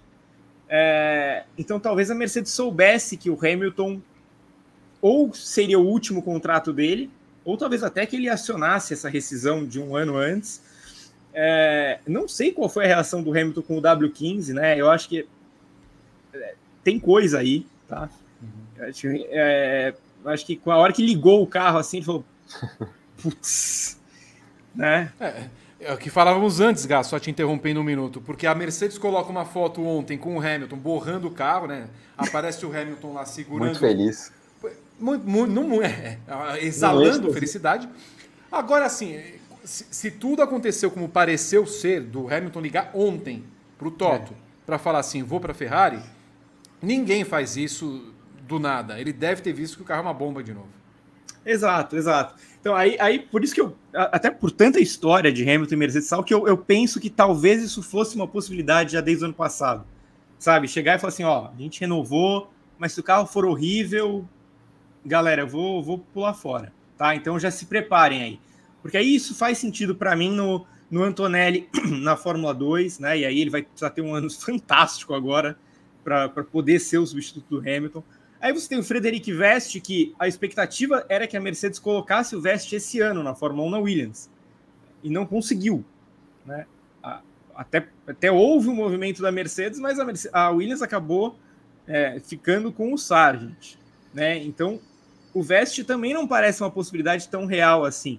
E aí você teria de recorrer para caras que topassem ser uma espécie de tampões, né? Já que o. Claro. Então. Pelo amor de Deus. Aí você não. tem, por exemplo, será que o álbum toparia um ano? Um ano. Você vai ficar um ano só e depois você vai sair. Será que vale a pena? Eh, será que o Alonso toparia essa circunstância? É, porque eu também não vejo a Mercedes abrindo mão do Russell num, num prazo tão curto. E ela aposta muito no Antonelli.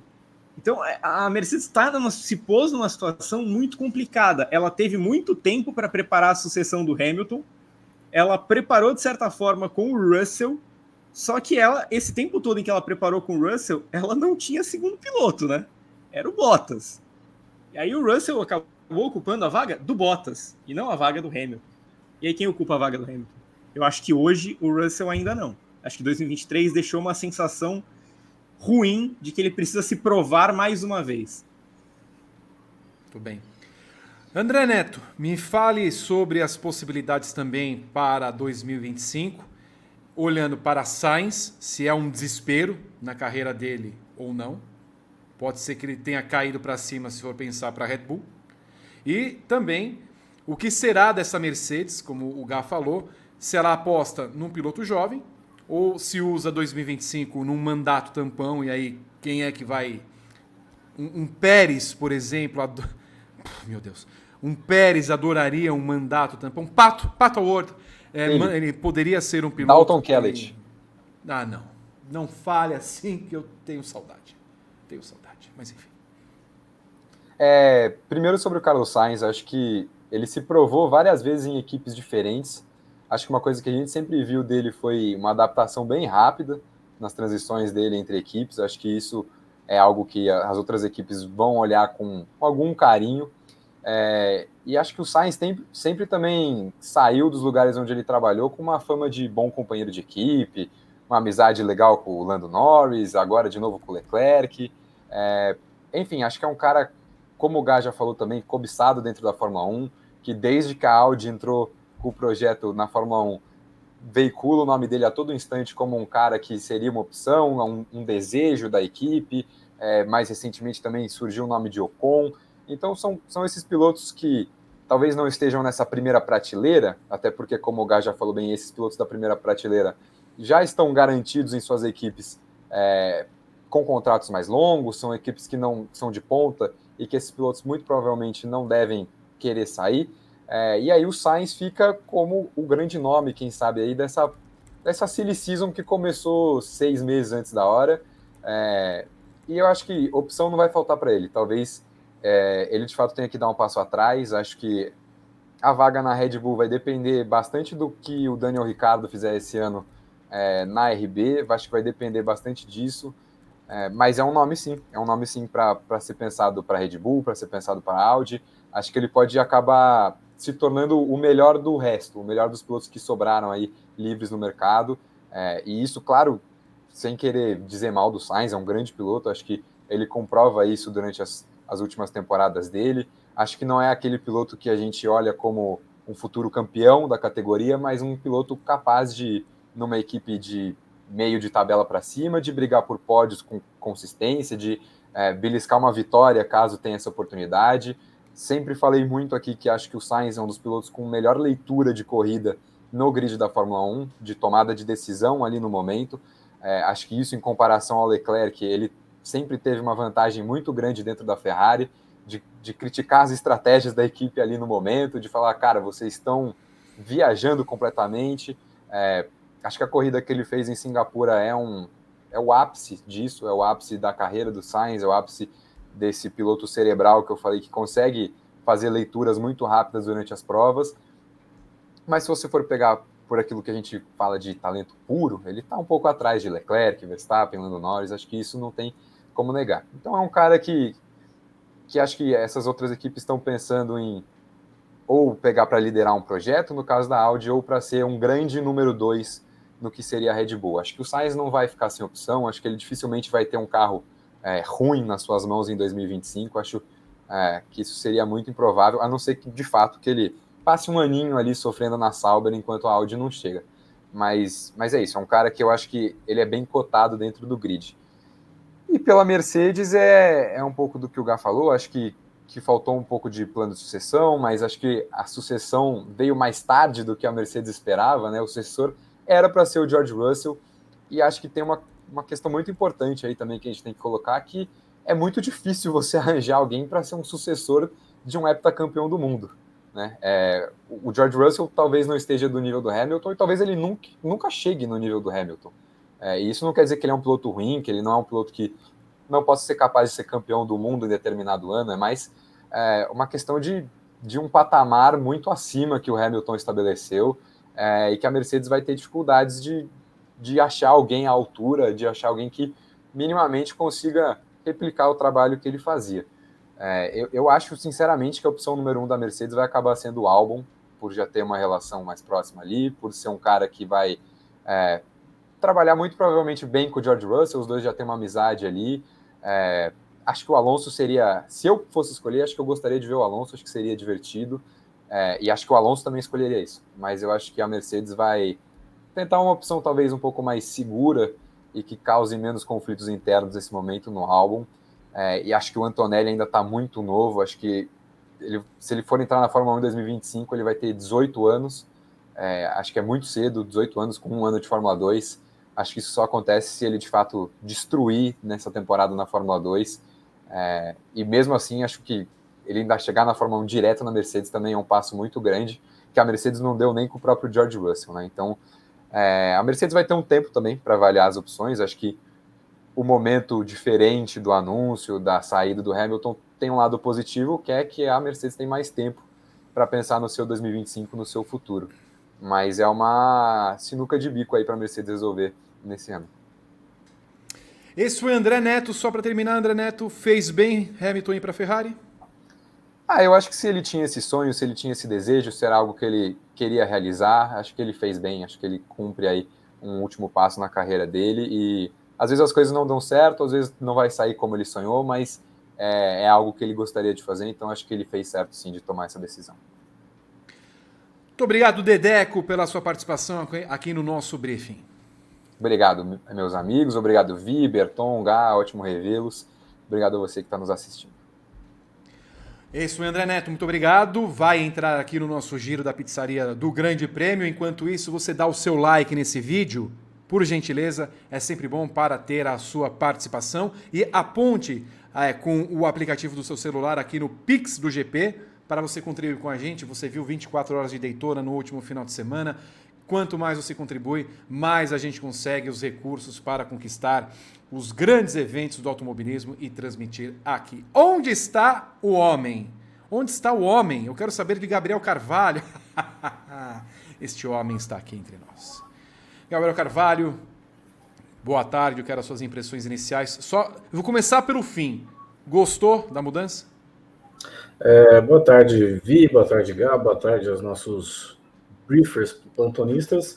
É, gostei, gostei. É, eu, estava muito chateado que a Fórmula 1 2024 vai ter um grid exatamente igual ao de 2023, então qualquer mudança é sempre é, bem-vinda, ainda mais uma mudança bombástica, talvez a notícia mais importante da década na Fórmula 1. Claro que ainda tem mais seis anos de década por aí, mas é o tipo de, de notícia que a gente não achava que aconteceu. Honestamente, por muito tempo da minha vida, eu não achei que o Hamilton ia correr em um lugar diferente da Mercedes. Então, é, fazendo um paralelo, é como se o Messi, em 2021, ele falasse: não quero mais jogar no, no Barcelona, porque o Real Madrid, para mim, é um time muito maior, porque eu tenho o sonho de jogar no Real Madrid. Claro, é uma rivalidade muito menor, mas eu acho que mostra é, também o impacto que a, que a Ferrari ainda tem para a Fórmula 1. Ainda é a grande equipe da Fórmula 1, ainda é a equipe histórica. Então, uma mudança muito bombástica e que, enfim, uma das grandes notícias dos, dos últimos tempos, com certeza. E eu gostei, eu aprovo. Muito bem. Já passo a palavra para Gabriel Carvalho dar as suas impressões é, aprofundadas. Gabriel Curti, é, enquanto vocês falavam, eu lembrei de um nome aqui que. Uh, que assim, aí é também muita coincidência, obviamente, tal. A gente vai pegando. Se a gente está falando que tem, teve uma série de sinais aqui e ali sobre o que poderia estar acontecendo.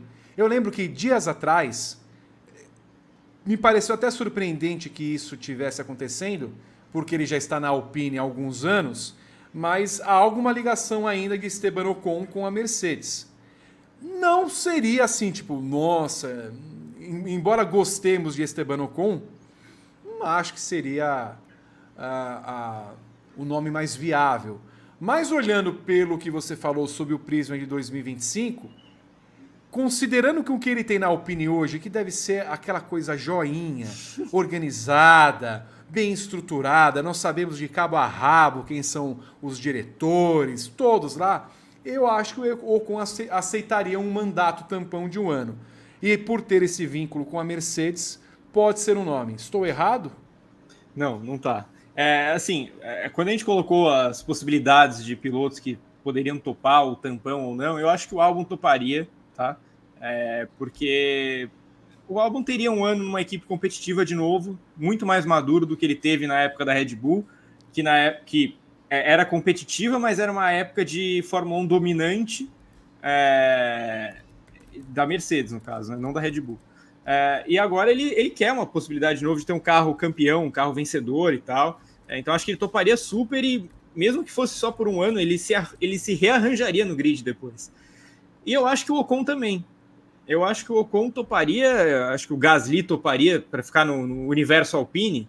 É, eu acho que nenhum dos dois tem vai morrer de amores por, por essa equipe. Ah, eu não posso deixar a Alpine de jeito nenhum. O, o projeto Alpine me agrada muito. Eu, eu, eu duvido muito, sinceramente, tá? É uma equipe que tem sérias dificuldades de evolução. É uma equipe que, mesmo com recursos, ela é, não tem os melhores profissionais. Ela não tem os melhores profissionais na engenharia. Ela não tem os melhores profissionais de mecânicos, né? O trabalho de boxe deles é, é ruim. É, eles não têm nem chefe, né? Eles têm um chefe interino há um tempo já. É, então eu acho que toparia, toparia super. Assim, é, a gente tem que pensar que esses caras estão chegando numa fase da carreira que eles não são veteranos, mas eles não são mais os garotos que eles eram quando eles chegaram na Fórmula 1. Eles estão vendo o bonde passar. Né? Eles estão vendo gente mais nova que eles chegando no grid pegando carros mais competitivos do que eles. Então, se você oferece um ano, um ano para você para você ir partir para tudo ou nada na sua carreira, tem que aceitar tem que aceitar. Então, acho que se a Mercedes batesse na porta do Ocon agora, acho que o Ocon toparia. É, não acho que seria o melhor nome, tá? Mas eu acho que ele toparia. Fale, Gabriel Carvalho, das suas impressões do movimento provocado por Hamilton. Se você crê que tudo isso que aconteceu foi de fato é, os fatos do Hamilton ter ligado ontem para o Toto Wolff, da reunião ter acontecido hoje, pegos de surpresa. Se você acha que a, a, a Mercedes aceitou uh, pacificamente, até um pouco exagerada, a, a, forma como foi, já lançando do seu comunicado de imprensa, já permitindo que a Ferrari fizesse o anúncio. Como é que você vê todo o cenário desse movimento que é sensual?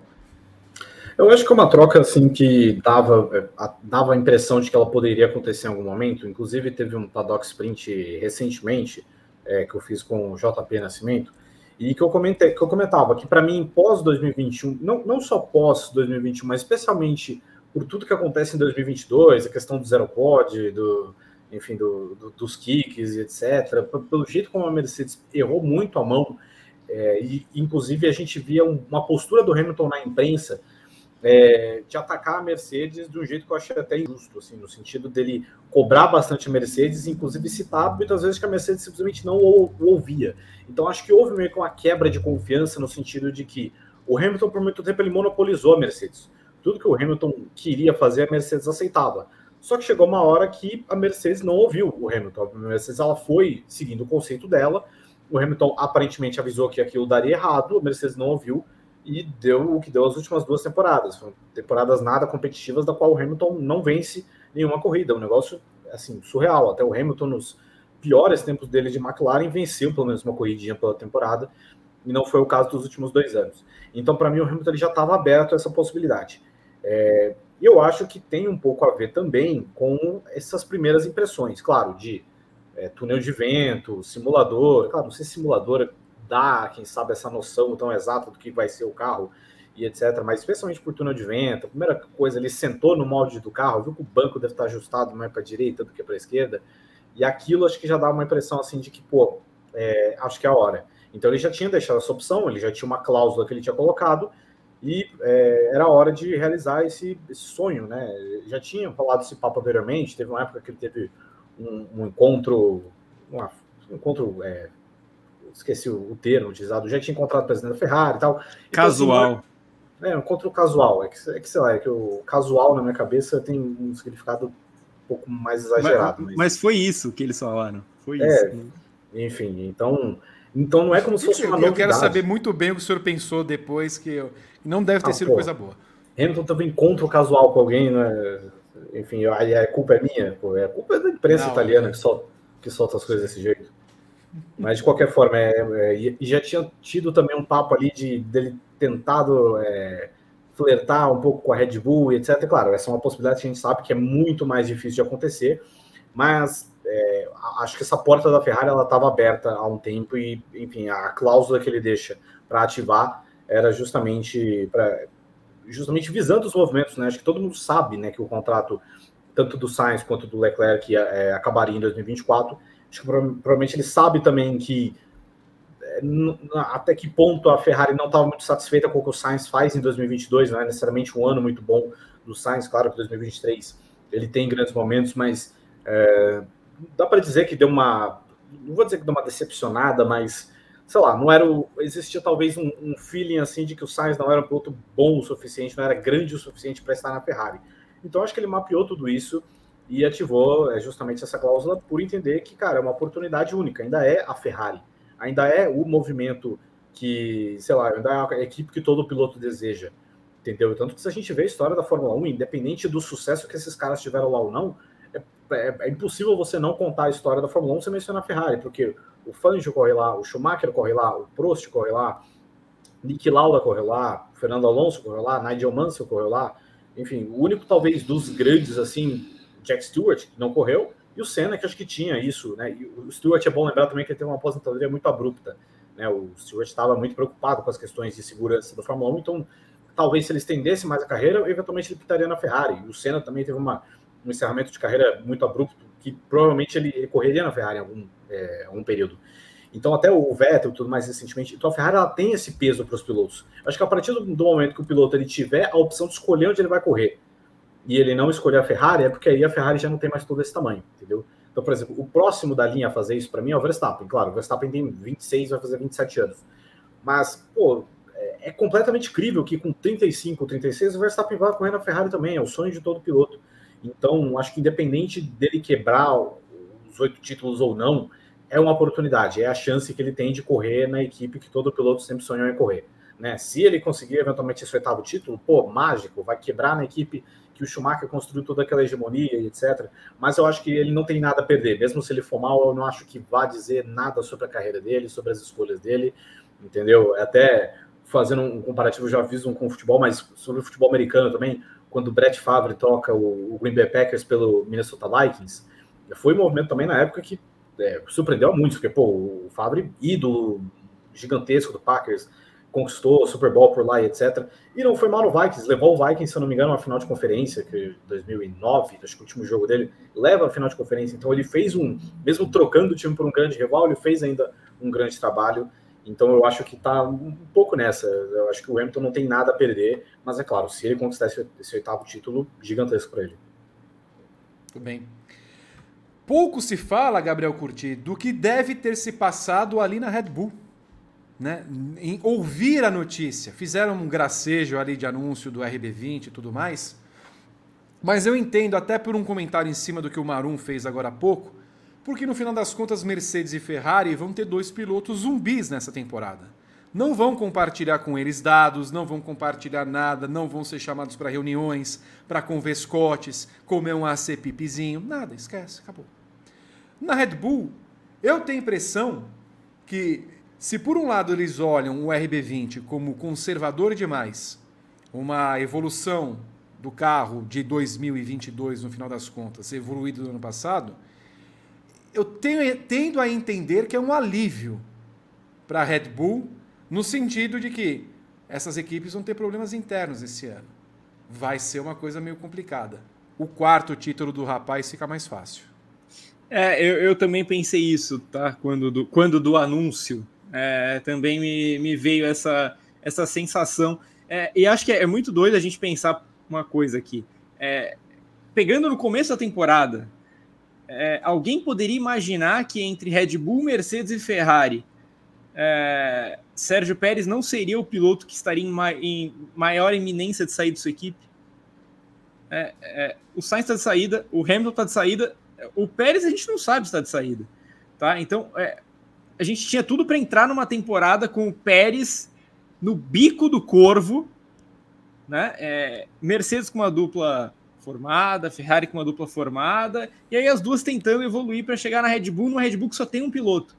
E aí, do nada, a gente tem essa situação em que Ferrari e Mercedes vão meio que rachar as equipes. É, elas podem falar o que for. Não é a mesma coisa você ter um piloto no seu box que você sabe que vai para uma arqui-rival sua no ano seguinte. É, e o mesmo vale para Ferrari com Sainz, porque o Sainz vai para alguma rival também. Ela ainda não sabe qual. É, então é uma situação muito delicada que Ferrari e Mercedes vão ter para manejar em 2024. É, a gente até está preparando uma análise sobre a situação da Ferrari. Eu vou escrever assim que acabar o briefing para ir ao ar amanhã, né? É, o que vai ser da Ferrari nessa temporada, porque me dá a sensação de que a Ferrari, por mais que ela tenha condições de brigar, potencial para brigar, ela tenha mostrado sinais positivos com seus carros, ela me parece que já vai entrar em 24 olhando para 25. É, e eu acho que a Mercedes, mesmo que olhe para 24, não vai conseguir chegar. Então, o caminho abre demais, demais. O caminho já estava aberto. Né? O caminho escancar ainda mais para o Tetra do Verstappen. Daqui a pouco o Gabriel Carvalho vai trazer como foi a ligação de Hamilton para Toto Wolff. Tenho certeza que ele tem as informações e como foi feita a ligação. Mas antes, eu quero que Gabriel Carvalho fale, Gabriel Carvalho fale a respeito de um tema importante. Ele acompanhou ao longo dos últimos dois anos a saga de Alex Palou e os seus contratos que foram e voltaram. Você crê que em alguma, alguma movimentação parecida poderia acontecer na Fórmula 1, se eventualmente, digamos, no caso do Hamilton, ele vê. É que assim, nós estamos partindo do princípio que ele sabe que o carro é uma bomba, que não tem mais chance e tudo mais. Mas assim, vai que chega na metade do campeonato, ele está disputando o título com o Verstappen. Se bateu aquele arrependimentozinho. Então, é, é, é até curioso porque um até um paralelo que dá para a gente fazer, né? É, é, de até recente, né, 2020, que tanto Sainz quanto Vettel também e Ricardo também correram de aviso prévio naquela temporada, né? Porque claro, teve todo o lance da, da pandemia e etc. Então o Vettel, a Ferrari dá um pé na bunda do Vettel antes da temporada começar e o Vettel, obviamente, tira um ano de férias ali, né? Ele corre do jeito que ele quer. E você tem Sainz e Ricardo que eles fizeram um trabalho um pouco mais, mais digno, né? É, mas eu acho que, e assim, acho que uma separação também mais, mais digna, assim, menos turbulenta que a do Vettel Ferrari. Mas eu acho que assim, as coisas na Fórmula 1 elas são melhores amarradas do que na Indy, né? E eu acho que o Hamilton, por mais que ele tenha muito mais dinheiro com o Alex Palou, é, ele também tem muito mais. É, com um, um, talvez um pouco mais de lealdade para não ficar assinando dois contratos de uma vez, né? Então eu acho pouco provável. Primeiro assim, eu já acho pouco provável que a, que a Mercedes consiga disputar o título justamente por tudo isso que está rolando. e também do Hamilton, sei lá, ele, ele voltar para trás, etc. Enfim, eu acho que vai ter uma situação semelhante à do técnico Fábio Carilli no Santos, do qual ele tem dois contratos. Né? Inclusive hoje entrou em vigência o, o novo contrato dele com o time japonês. É, enfim, uma, grandes paralelos para o Hamilton aqui hoje, né? Mas de qualquer forma, imagina até que, sei lá, se a Mercedes acertar bem no carro, tiver uma chance de, de ganhar o título, é, quem sabe talvez eles possam até priorizar o George Russell nessa briga, né? Seria minimamente curioso. É bom lembrar que, por exemplo, em 2022, é, a Ganassi tinha um carro é, razoavelmente bom, assim, é, obviamente a Penske fica com os dois primeiros lugares, e o Palu ele estava disputando bem o título até estourar a bomba de que ele ia para a McLaren. E aí o Palu, é, assim, não vou acusar a Ganassi de ter sabotado, mas é evidente que as coisas começaram aí de outro jeito que o Palu é, a partir do momento que aquilo aconteceu. Já no passado, no, mesmo da, no meio da disputa, ele não teve é, esse, esse problema, né? Enquanto a McLaren também, acho que, claro, ele estava já na equipe que queria ficar, então não ia ter esse problema. Então ele não foi muito afetado. Então, eu acho pouco provável que o Hamilton é, dê para trás nesse acordo, até porque eu também acho pouco provável, para não um cenário muito otimista, de que a Mercedes vai chegar, sei lá, em junho, julho, na briga pelo título. O Gabo, puxando pela sardinha do torcedor brasileiro, como é que respinga isso em Felipe Drogovic, por exemplo? Ah, respinga. É, cara, é, respinga tal como. É, sabe aquele dia assim, tá, tá aquelas chuvas, tipo assim, tá aquele sol assim, 38 graus, fecha hum. o tempo assim, você acha que vai chover, aí chove, só que aí quando abre as nuvens e fica 43 graus, eu acho que vai respingar mais ou menos assim. É, acho que não vai ter muita conexão, acho que pro Drogovic, acho que mesmo, por exemplo, se pensando no cenário otimista, onde o Alonso sai da Aston Martin para a Mercedes, é, eu acho que honestamente o Lance Stroll vai querer colocar um, um outro piloto de peso é, para estar no lugar do Alonso. Esse piloto não vai ser um cara com zero largadas na Fórmula 1. Então eu acho pouco provável assim que, é, é que, que, role uma oportunidade para o Drogovic na Aston Martin. É, pode rolar, quem sabe, em outra equipe, dependendo do, da bagunça que a gente vai ter. Pode ter, mas vai ter muita gente também chegando, vai ter muita gente subindo para 2020 e 25, né? Tem o, o Kimi Antonelli que a gente mencionou, mas pô, às vezes a Red Bull vai querer, vai poder emplacar um piloto, o Oliver Berman vai ser reserva da Haas, etc. É um cara que também tá pedindo passagem já. Então vai ter muito piloto novo que talvez vai engolir essa geração Turgovic. Então eu acho um pouco provável que respingue nele. Só para saber, Gabriel Carvalho, nós temos a ligação de Lewis Hamilton para Toto Wolff? Espera aí um segundo que eu vou Pode passar para o Gabriel, eu já monto o texto aqui rapidinho. Eu fui pego de surpresa mesmo. Tudo bem. Mas, se você não tiver. Não está o roteiro, essa, né? Não está o roteiro aí, né? Por favor. Então eu posso passar para o Gabriel curtir. O assunto continua sendo Drogovic. Respinga de alguma forma, e assim, o respinga só pode ser num único cenário. Alonso sendo o piloto escolhido pela Mercedes para substituir Hamilton. Até porque não cremos que a Mercedes vá atrás do Drogovic. É, então, Vi, é assim, eu, eu, eu, meio que sinto a mesma coisa que era na, naquela época que, que ganhou a força a saída do Pérez da Red Bull. Né? Lembra que começaram, ah, e o Alonso na Red Bull, né? É, é, são cenários assim. É, a única chance do Drogovic entrar, pelo menos na, na Aston Martin, é com o Alonso indo para um lugar melhor. Né? O Alonso querendo sair. A Aston Martin não vai sair com o Alonso. Né? O Alonso que vai ter de sair de lá para Red Bull, para Mercedes, para onde quer que seja.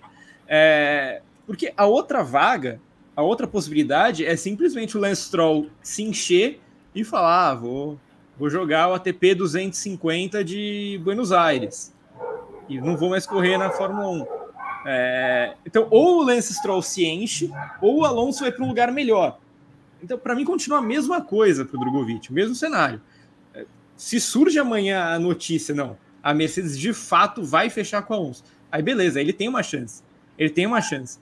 Eu concordo com o Gabo, não é certeza de nada, mesmo que o Alonso saia. Acho que vai ter mais gente interessada nessa vaga na Aston Martin. Tem bons pilotos no grid que tem carros piores do que a Aston Martin. Para a gente voltar até no tema álbum, o Alexander Albon. O Alexander Albon vai que se ele receber uma proposta da Aston Martin, ele vai ficar na Williams ou vai para a Aston Martin? Eu acho que ele vai para a Aston Martin. É, então, é, não é tão automático assim. O Alonso saiu, o Drogovic entrou. O Stroll se encheu, o Drogovic entrou. Então, é, eu, eu sempre recomendo calma nesse momento. Assim. O Drugo foi campeão da Fórmula 2, mas ele já foi, ficou na reserva, vai para a reserva de novo. Convém ter calma. Enquanto Gabriel Carvalho analisa Tá. a ligação que ele recebeu. Eu, eu vou, eu o senhor fica aqui em tela. Eu quero colocar a senhora, aquela senhora em, em- em tela, por favor. Olha só, está aí.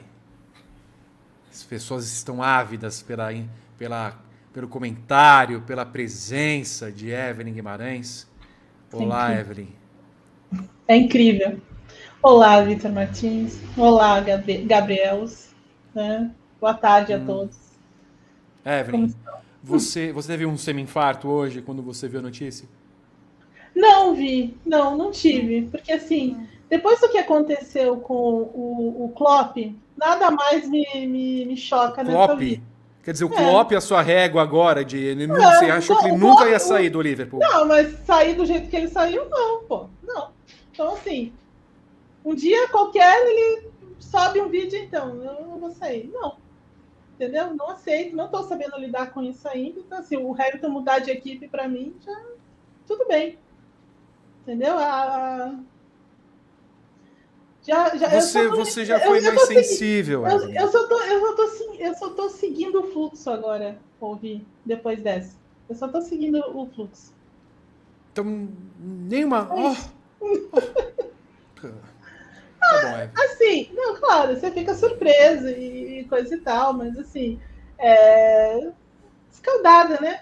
Já estamos escaldadas, então, nesse começo de ano, que aconteceu absolutamente tudo, né? Então, assim, acho que também o noticiário poderia ter né, pensado melhor né, em tudo nesse começo, mas parece que tudo aconteceu nesse, em 2024. Então, assim, a gente já fica mais escaldado, mas assim. O negócio tá difícil pra nós há 40 dias, né?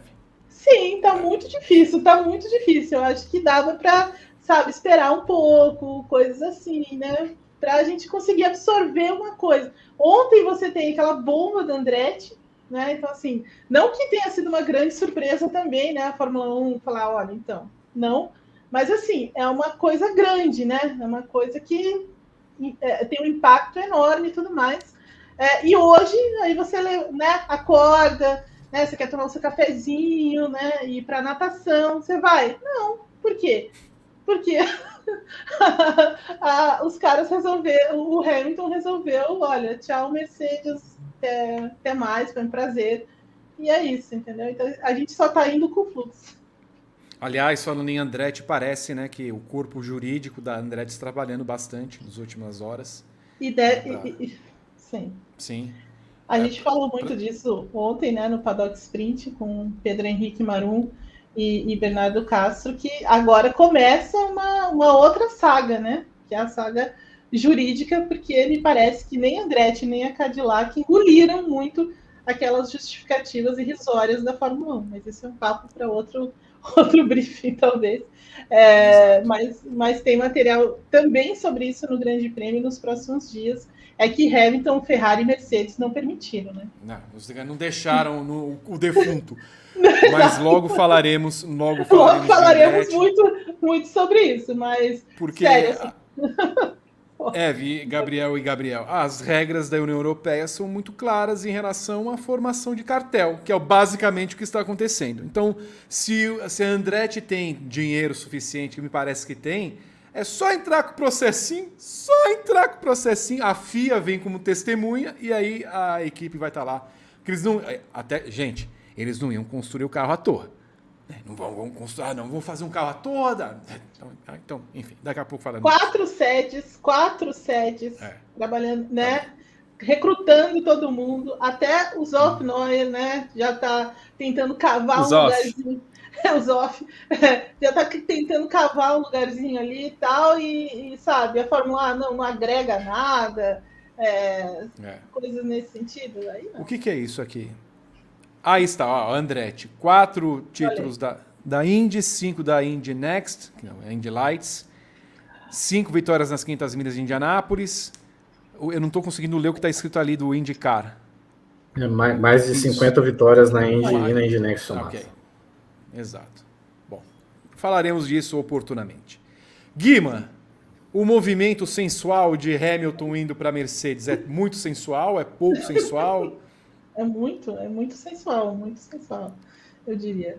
Mas assim, mas assim, é uma surpresa grande essa, né, uma bomba de fato essa mudança, né, talvez a maior mudança é, dos últimos tempos, né? Porque é como acho que o, o, o Gabo falou no início do comentário dele, é, eu não imaginava, assim, depois dessa segunda, dessa, dessa última renovação do Hamilton, né, é, que também foi uma novela, e, e, enfim, até 2025 e coisa e tal, é, você não imagina mais o Hamilton vestindo outro macacão que não da Mercedes.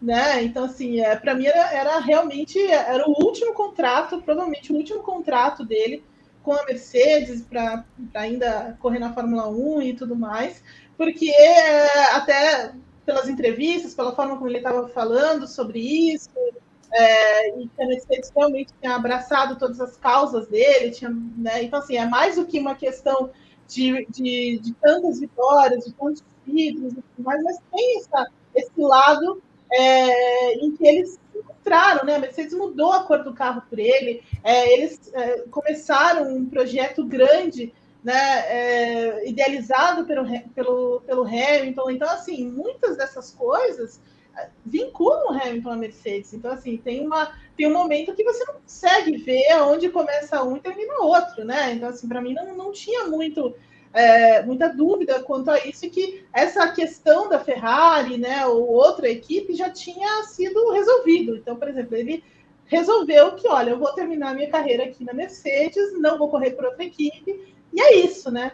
Mas aparentemente as coisas mudaram, o cenário mudou. Eu acho que tem muito a ver também, o, o Gá falou sobre isso também, Acho que tem muito a ver com a percepção que ele tem do, do, do, do carro, do projeto desse ano, do que a Mercedes fez nos últimos anos. É, e, e, quanto ele estava disposto ainda a ficar ali dentro dessa, né, desse ambiente que ah, parece difícil de sair desse ciclo. Então, assim, alguma coisa nesse sentido aconteceu.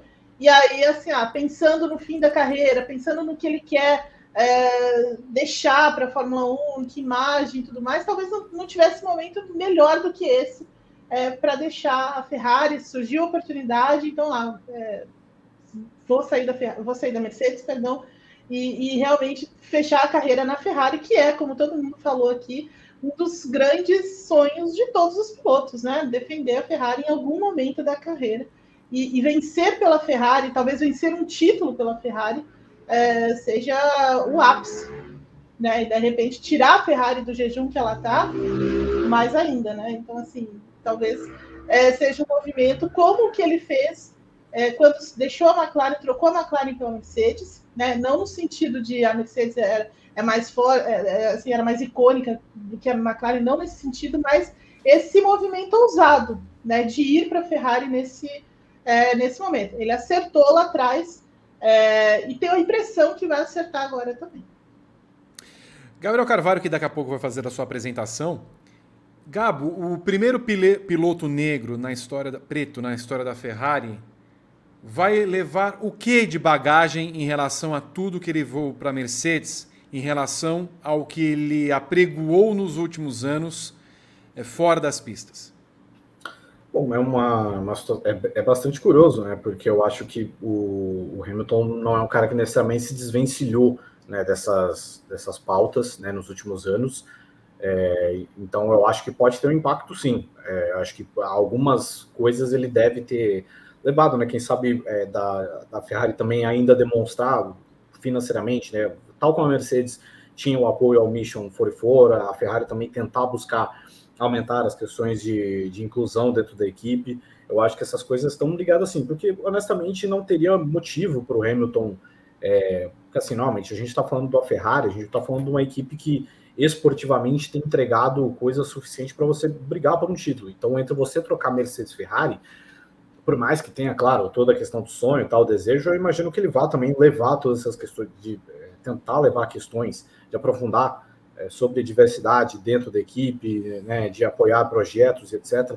É importante a gente falar também que a Ferrari é, é uma equipe italiana, né, uma das raras equipes é, fora do, da Inglaterra ali na Fórmula 1, e a gente tem que lembrar que a Itália é um país que frequentemente é, vive situações de, de, polêmicas a respeito de, de, crimes de racismo. Né? A gente vê isso com muita frequência é, no futebol, né? especialmente por parte ali dos times da região norte da Itália, sempre é algo muito pesado, né? É, então, é, até curioso, assim, porque o Hamilton vai estar em Maranello, né? Ele vai ter que estar na Itália com muita frequência. Então, eu acho que sim, o Hamilton vai sim trazer essas questões para dentro da Ferrari. Acho que foi sim, né? Claro, isso vai ficar, vai ser revelado talvez nos próximos meses. Eventualmente, quando alguém tiver a oportunidade de perguntar para o Hamilton, ele vai responder sobre isso. Mas eu tenho absoluta certeza que é, programas de diversidade vão ficar mais fortes dentro da Ferrari, sim. Para mim, é uma condição que o Hamilton colocaria para qualquer equipe que ele fosse que ele fosse correr, né? Não só a Mercedes, a Mercedes, claro, deu muita abertura para isso, né? Foi o lugar onde ele se é, encaixou legal e que respeitou muito isso e trouxe também essas questões, né? trouxe projetos, etc. E acho que isso pode acontecer bem na Ferrari também, ou, ou então eu acho que ele não fecharia. Então acho que essas coisas vão sim seguir é, acompanhadas. Gabriel Carvalho, como foi a ligação de Lewis Hamilton para Toto Wolff? Ah, o Lewis basicamente era, é, era 20 e 40 ali, o 22 e 40, assim, o Toto estava começando a ver a festa do, do BBB, né, quando recebeu, o, primeiro ele recebeu a mensagem, assim, né, do posso te ligar, né, porque não vai ligar direto, que, mas, mas que você já teme que é uma coisa é, ruim. E aí ele falou, hey man, look, thanks for the all blessed years, man, but I'm gone. É isso. E aí em seguida... só isso, só isso. Só isso, ah. aí desligou. Aí em seguida ele foi, ele mandou pro, pro Federico Vassou, né, ele falou, tchau Fred, inviare i documenti, siamo noi, man. E também desligou. tá bom. Foi isso. Muito bem. Muito bem. Esta foi a participação de Gabriel Carvalho com revelações bombásticas a respeito das ligações que fez Lewis Hamilton para Toto Wolff e Frederico Vasser. Valeu, Gabo. Um abraço. Um abraço, gente. Até mais. Muito bem. Vi aqui. Eu não tenho, eu não tenho mais paciência. Eu já não, eu já não quero mais. Siamo noi mesmo. Siamo noi. Eu imagino o Siamo Aliás, se o Hamilton aprendeu, tende a aprender português, porque ele é cidadão brasileiro, vai aprender as duas línguas rapidinho. Eu não aceito vir aqui pro Brasil vindo falando inglês, mas eu quero falando português. Oh, oh. Até porque. O, o Gá, só uma perguntinha. O, é. o, o Hamilton passou a, a, a, virada em Trancoso já sabendo é. que seria piloto Ferrari? Boa pergunta. Eu acho que eu acho que ele ainda não sabia, não tinha certeza, tá? Mas eu acho que ele já. A hora que ele pulou as ondinhas, uma das hum. ondas foi que a Mercedes seja boa. A ondinha seguinte foi: se for uma merda, que a Ferrari seja boa no que vem. É. Eu gostaria de ter visto se Hamilton aprendeu o que é pular sete ondinhas. Tem que pular. Já. Tem que pular. O Gá, a Fórmula 1 recebe como essa notícia? e no sentido de que, obviamente, embora tenha se falado que haja uma correlação com o que aconteceu ontem com o Andretti, é, obviamente inimaginável acontecer isso, mas tem quem imagine, é, é, um alívio, por um lado, que a Fórmula 1 tenha deixado de falar do que aconteceu ontem, mas eu tenho a impressão que em algum momento esse assunto Andretti, Cadillac, vai ser também algo bem recorrente, porque até agora até agora, a Fórmula 1 não falou em seu site oficial da GM ser fornecedora de motores em 2028. Só foi falar por conta da Andretti ontem com aquelas aquelas eh, demonstrações de pouca inteligência em alguns itens que ela alegou para Andretti estar fora, mas é, uma, é um alento para a Fórmula 1 nesse momento em que ela recebe o maior número de críticas por ser tão é, indiferente à entrada da Andretti na Fórmula 1? Para mim, sem dúvida, né? Se a gente for lembrar o que aconteceu ano passado, é, um pouco mais cedo no ano, mas enfim, foi na, na, mesma fase de que não acontecia nada, os carros ainda não tinham sido lançados, não tinha pré-temporada, não tinha nada. Ano passado, a, a notícia que mais uh, mexeu com os bastidores era a notícia do Ben Sulayen tentando vender a Fórmula 1 por duas caixas de, de paçoca, né? É, e, e aquilo rendeu, né? Aquilo rendeu horrores, assim. Aquilo foi basicamente o tema de janeiro na Fórmula 1.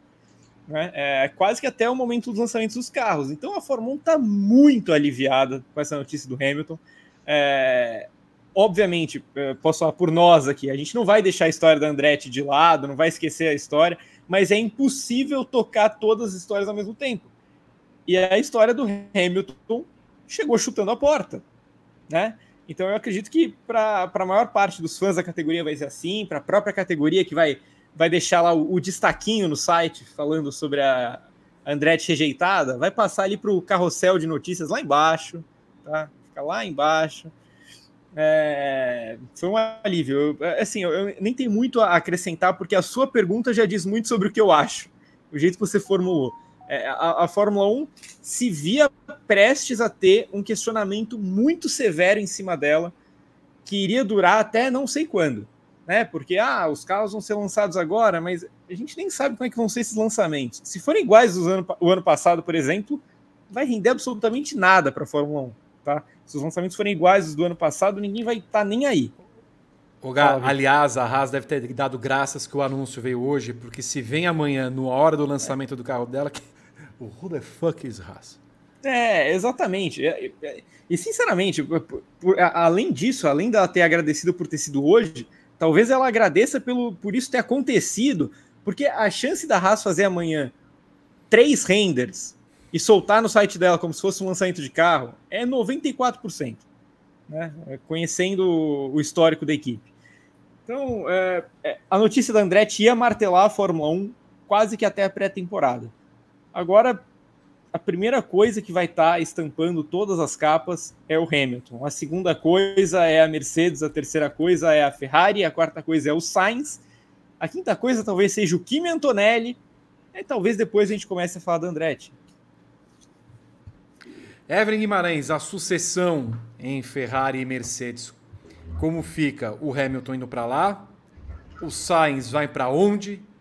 Vai para Indy? Tem algum lugar na Fórmula 1? Quem entra no lugar de Lewis Hamilton? É, essa é uma questão.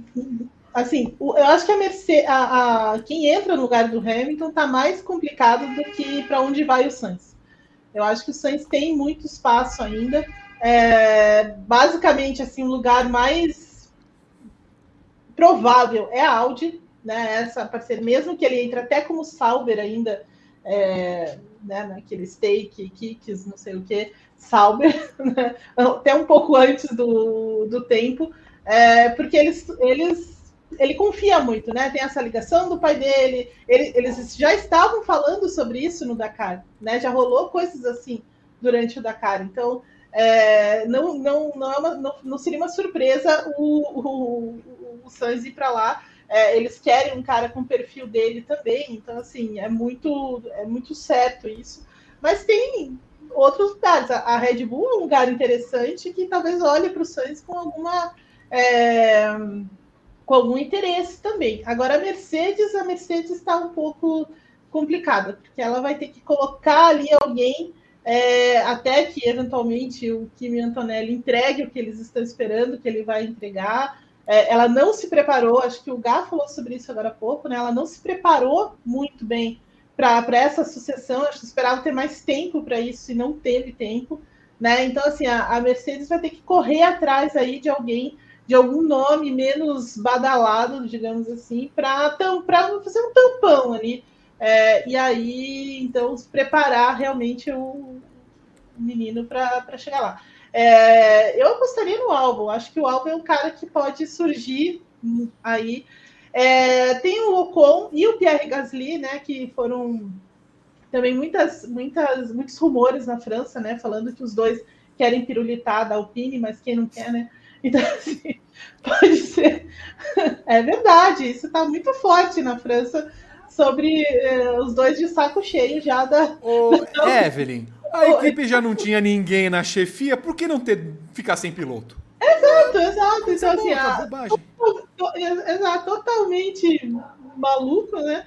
Então, assim, é, e são nomes interessantes, né? Os dois, né? Assim, o Ocon, que tem ainda uma ligação com a Mercedes, a Mercedes ainda cuida da carreira dele, coisa e tal.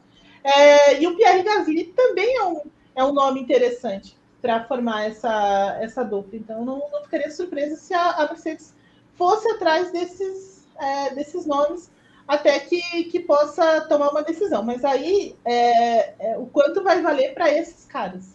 Né? Então, assim, será que vale um, um ano de uma temporada só? Como, como vai ser isso? Acho que a Mercedes está numa uma, um mato sem cachorro. Né? E é bem feito para ela. Alonso não, Eve?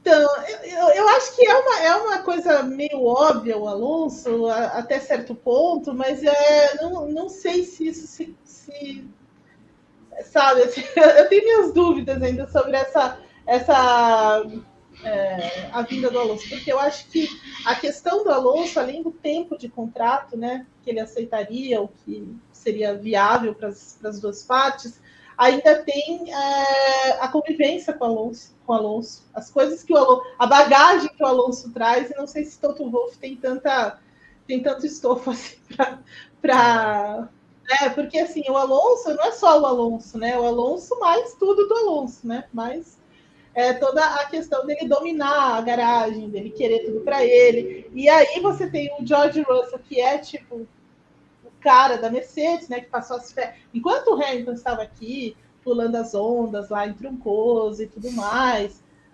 o, o George Russell estava onde? Na estação de esqui, um pouco voo. Ah, foi para não sei aonde. Ah, não, minto. O, hum. o, o George Russell é, passou a virada com o Fernando Alonso esqueci disso. Esse é um detalhe. Olha aí, olha aí. É verdade, é verdade, é verdade. esqueci, agora, agora, agora veio na minha cabeça aí. Os dois passaram é, o Réveillon lá em Nova York. Viajaram. É o segundo ano juntos, viu, Eve? É, é. o segundo ano juntos, sim. É. Verdade. Entendeu? Pode ser. Quem então. diria? Não é a Taylor Swift, é o George Russell. Eu não é saber. Exatamente. É, mas depois, George Russell passou algumas temporadas aí ao lado do, do Toto Wolff, alguns passeios, inclusive esse que estava o, o Sebastian Vettel também. Mas eu acho que o, Alonso é um pouco demais. Ah, ó, os dois. É, eu acho que o Alonso é um pouco demais para o Mercedes lidar nesse é. Tô lembrando aqui de um nomezinho, Gabriel Curti, que pode ter sido uma via dupla. A gente sabe muito bem da relação que Hamilton tem com Sebastian Vettel. E eu não duvido que em algum momento o Hamilton tenha falado com o Vettel a respeito de uma eventual ida para a Ferrari e ele ter falado assim: ó, oh, o clima é assim, as coisas funcionam dessa forma, papapá. É, você crê que houve alguma, algum contato entre os dois? E ainda, Vettel na Mercedes. O Vettel nunca deu indicativos de uma volta, porém, ele tem falado aqui ali, parcamente nas redes sociais, que a Fórmula 1 não é um capítulo totalmente encerrado para ele. E ele tem um vínculo com. Ele, ele teve alguns laços com a Mercedes. É, o Vettel tá esquisito nas redes sociais mesmo. Ele tá, tá, tá muito ativo nas redes sociais pro, pro perfil dele. É, mas eu, eu também não acredito muito que isso vai acontecer. Não acho que o Vettel vai voltar da aposentadoria agora direto para Mercedes para tentar é, ocupar um espaço deixado pelo Hamilton tão difícil agora. Né? Seria basicamente o que o Schumacher fez né, na, na, volta da aposentadoria, com a diferença de que a Mercedes, quando o Schumacher volta, era nada, né? O Vettel voltaria com a Mercedes tendo perdido o cara que deu basicamente tudo para ela na Fórmula 1 então é, é, é, uma situação bem complicada. Eu não sei se o Vettel estaria disposto a, a se arriscar tanto assim. É, qual, qual que era o. Ah, a pergunta do Hamilton, se o Hamilton perguntou para o Vettel, né? Eu acho que sim, eu acho que eles tiveram essa conversa. Eu acho que o Hamilton falou com o Vettel para saber como é a Ferrari, como é o ambiente, e eu não, não acho que o Vettel tenha sido. É, tenha falado mal da Ferrari, até porque as principais rusgas que o Vettel possa ter tido lá dentro, tudo bem, ele teve problemas com o Leclerc, todo mundo sabe disso, é, mas ele teve problemas numa gestão do Matia Binotto, e é uma gestão que não existe mais. Né? O Matia Binotto também é página virada dentro da, da Ferrari. É, então acho que o Vettel pode ter falado mais sobre a estrutura, sobre as pessoas que trabalham lá, é, de mecânicos e coisa do tipo, porque na alta cúpula mudou muita coisa desde que o Vettel saiu. Mudaram, mudaram várias funções de estratégia, mudaram várias funções de engenharia e mudou principalmente as, mudaram as figuras que eram centrais naquele processo enquanto o Vettel estava lá. Saiu o Binotto, saiu o Lohan Mekis, mudou muita coisa. Bem. Rodrigo Berton vem aqui, volte aqui para trazer os comentários do público que está inundando a gente de mensagens e pode também inundar de likes, de pics.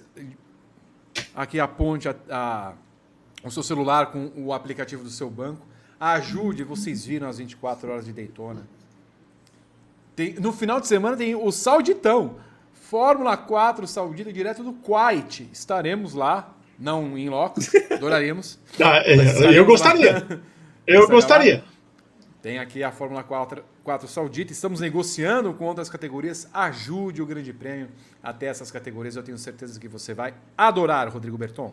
É isso, Vitor. Amanhã, 6h50 da manhã, no horário de Brasília, começa a nossa transmissão da, da, da sexta-feira. A gente transmitir a janela inteira. Não, a gente não vai cortar por treinos, classificação e corrida, vai ser a janela inteira. Das 6h50 até o final da transmissão. E no domingo começa às 4h30. Neymar, ah, Cristiano Ronaldo. Por aí Exatamente. vai. Calma, Vi. O, o, Gá, o Vi colocou aquilo que ele tomou e mostrou a marca na caneca. E cada golada com ódio que ele tá dando. É. Na verdade, eu tive que tomar um café frio para colocar o que eu, eu vi, tomando. eu vi. Eu vi a golada de café frio da morte que você deu, que você deu até uma torcida no ombro, que é assim, ó.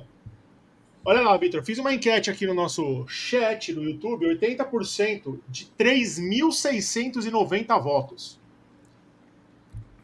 E só tem bom. metade disso de like. 3.600 ah, votos, 1.800 likes. Não dá para entender. Não dá para entender. Eu volto, Vitor, já bravo. Eu já tô bravo com a nossa audiência. O que, que custa apertar o joinha? Você apertou a opção da enquete. É, são dois cliques. Você deu um clique na enquete, dois para abrir a enquete, dá mais um para dar o like, gente. Deixa o like, que a gente fica feliz aqui e a gente, ó.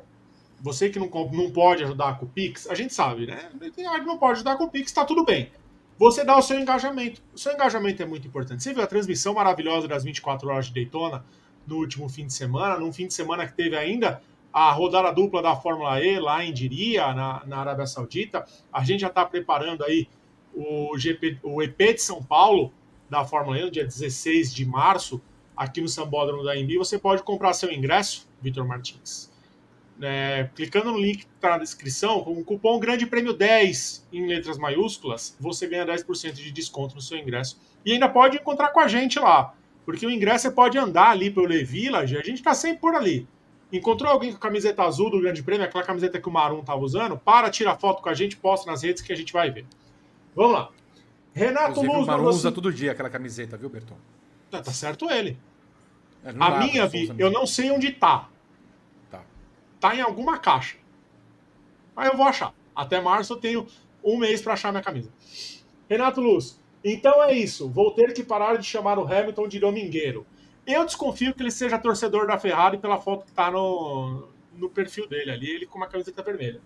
Acho que ele é torcedor da Ferrari. Felipe Manhen. No século, seria a quinta tentativa da Ferrari em fazer uma dupla capaz de levar um título para Maranello?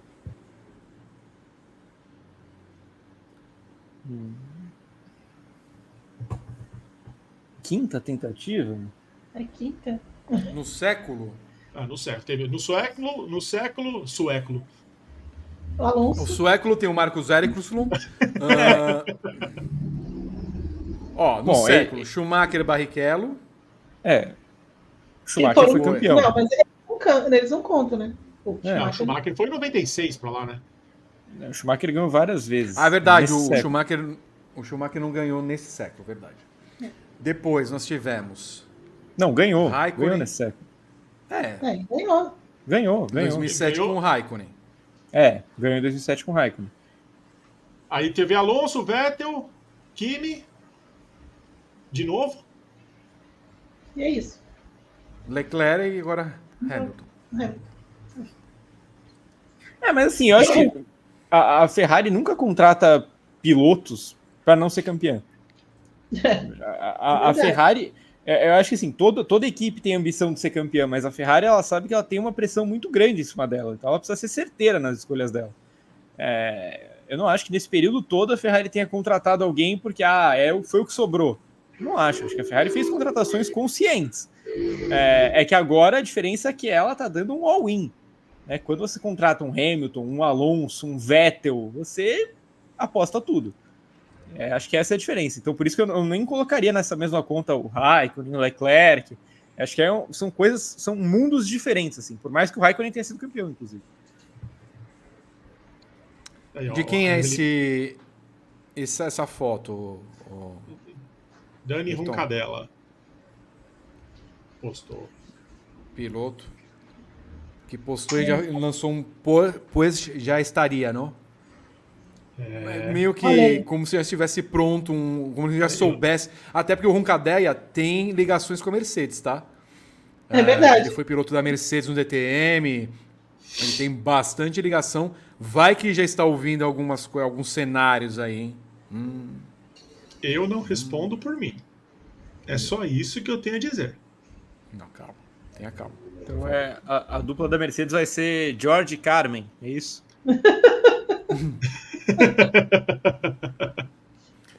Aliás, esse ano eu vou torcer muito para Carlos Sainz ser campeão, tá? Oh, aliás, Eu quero ver o que, que vai acontecer.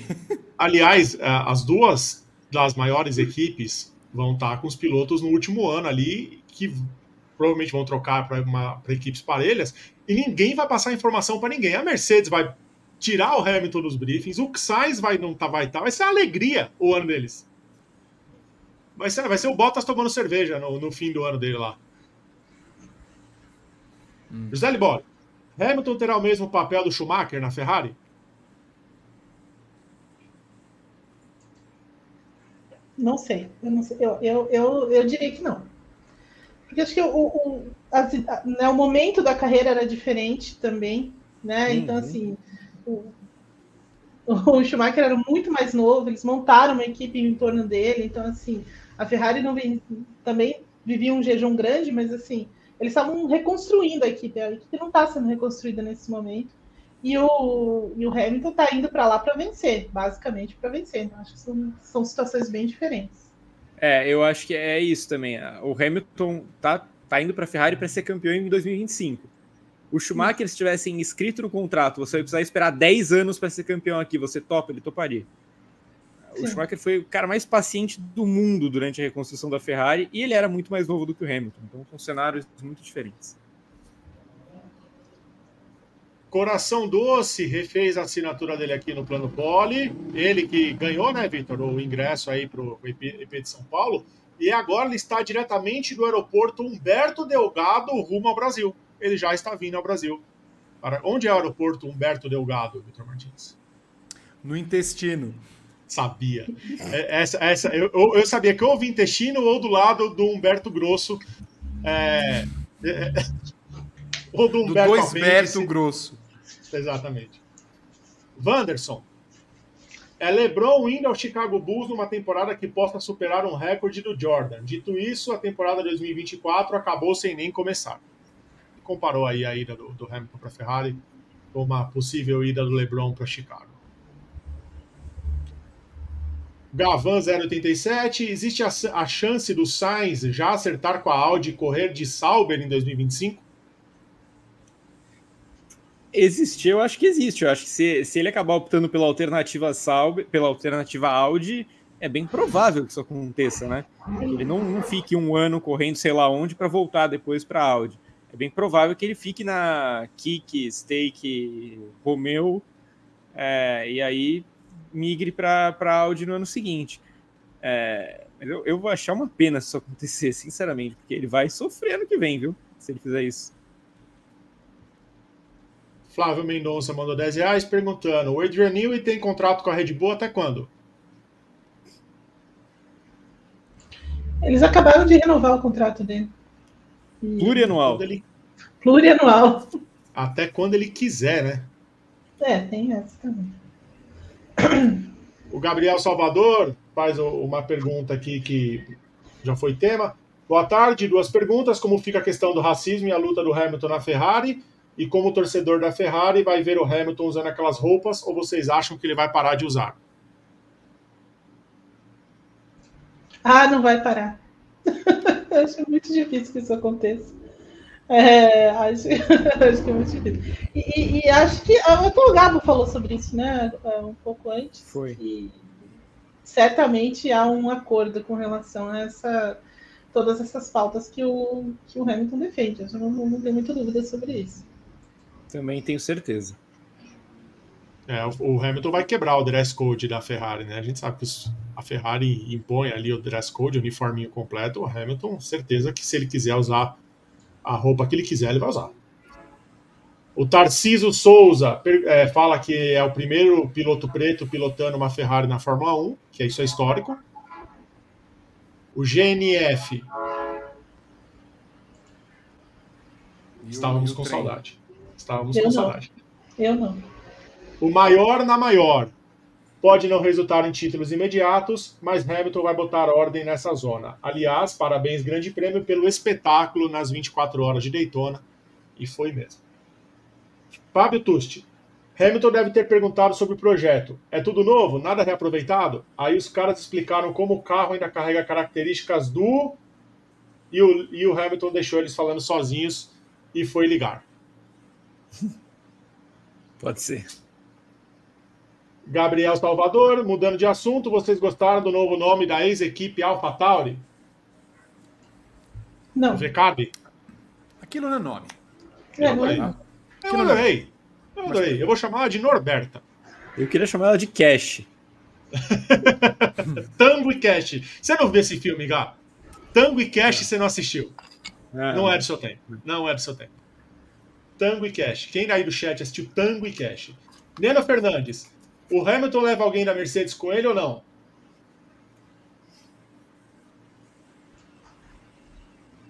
Não sei, acho que talvez o, o, o engenheiro dele, mas acho até meio difícil isso acontecer. Eu acho que ele vai tentar levar o, o engenheiro também, mas, mas não tem nada divulgado ainda. O Alexandre Coda. Quando abrem as vendas de ingresso para o stand-up do Grande Prêmio, essa holding, o Comedy Holding, né, que tá, tá crescendo, né? A gente vai montar um Comedy Club. Um beijo para Anderson Bizoc, né? Também, que não me dá resposta, mas eu quero falar para vocês que esse ano nós teremos o bolão da Fórmula 1 no Grande Prêmio. Bolão GP 2024. Todos vão poder participar e já adianto que os assinantes Grande Prêmio terão a sua pontuação atrelada ao plano ao qual estão é, assinando o nosso bolão. Então, aqui no, no, no, no nosso YouTube, nós temos o Seja Membro. Você tem planos de R$ 49,90, R$ 14,90 e R$ 4,90, que serão transformados em 50 pontos, 15 pontos e 5 pontos. Esses pontos serão carregados pelo bolão até o final dele. Participe, você vai gostar bastante.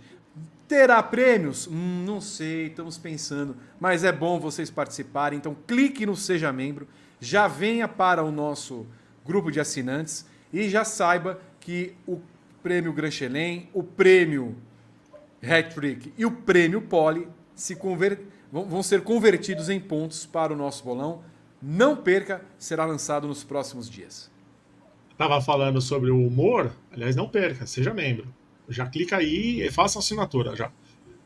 O Anderson Bizoc que me mandou isso aqui, Vitor. É, Ele tá cheio da graça, o Anderson Bisotto. Ele tá, ele tá. Sempre gracioso. Sempre. Um, um- um- E ele mandou essa aqui também, ó. Que personagem é essa ao lado de Carlos Sainz, Vitor Martins?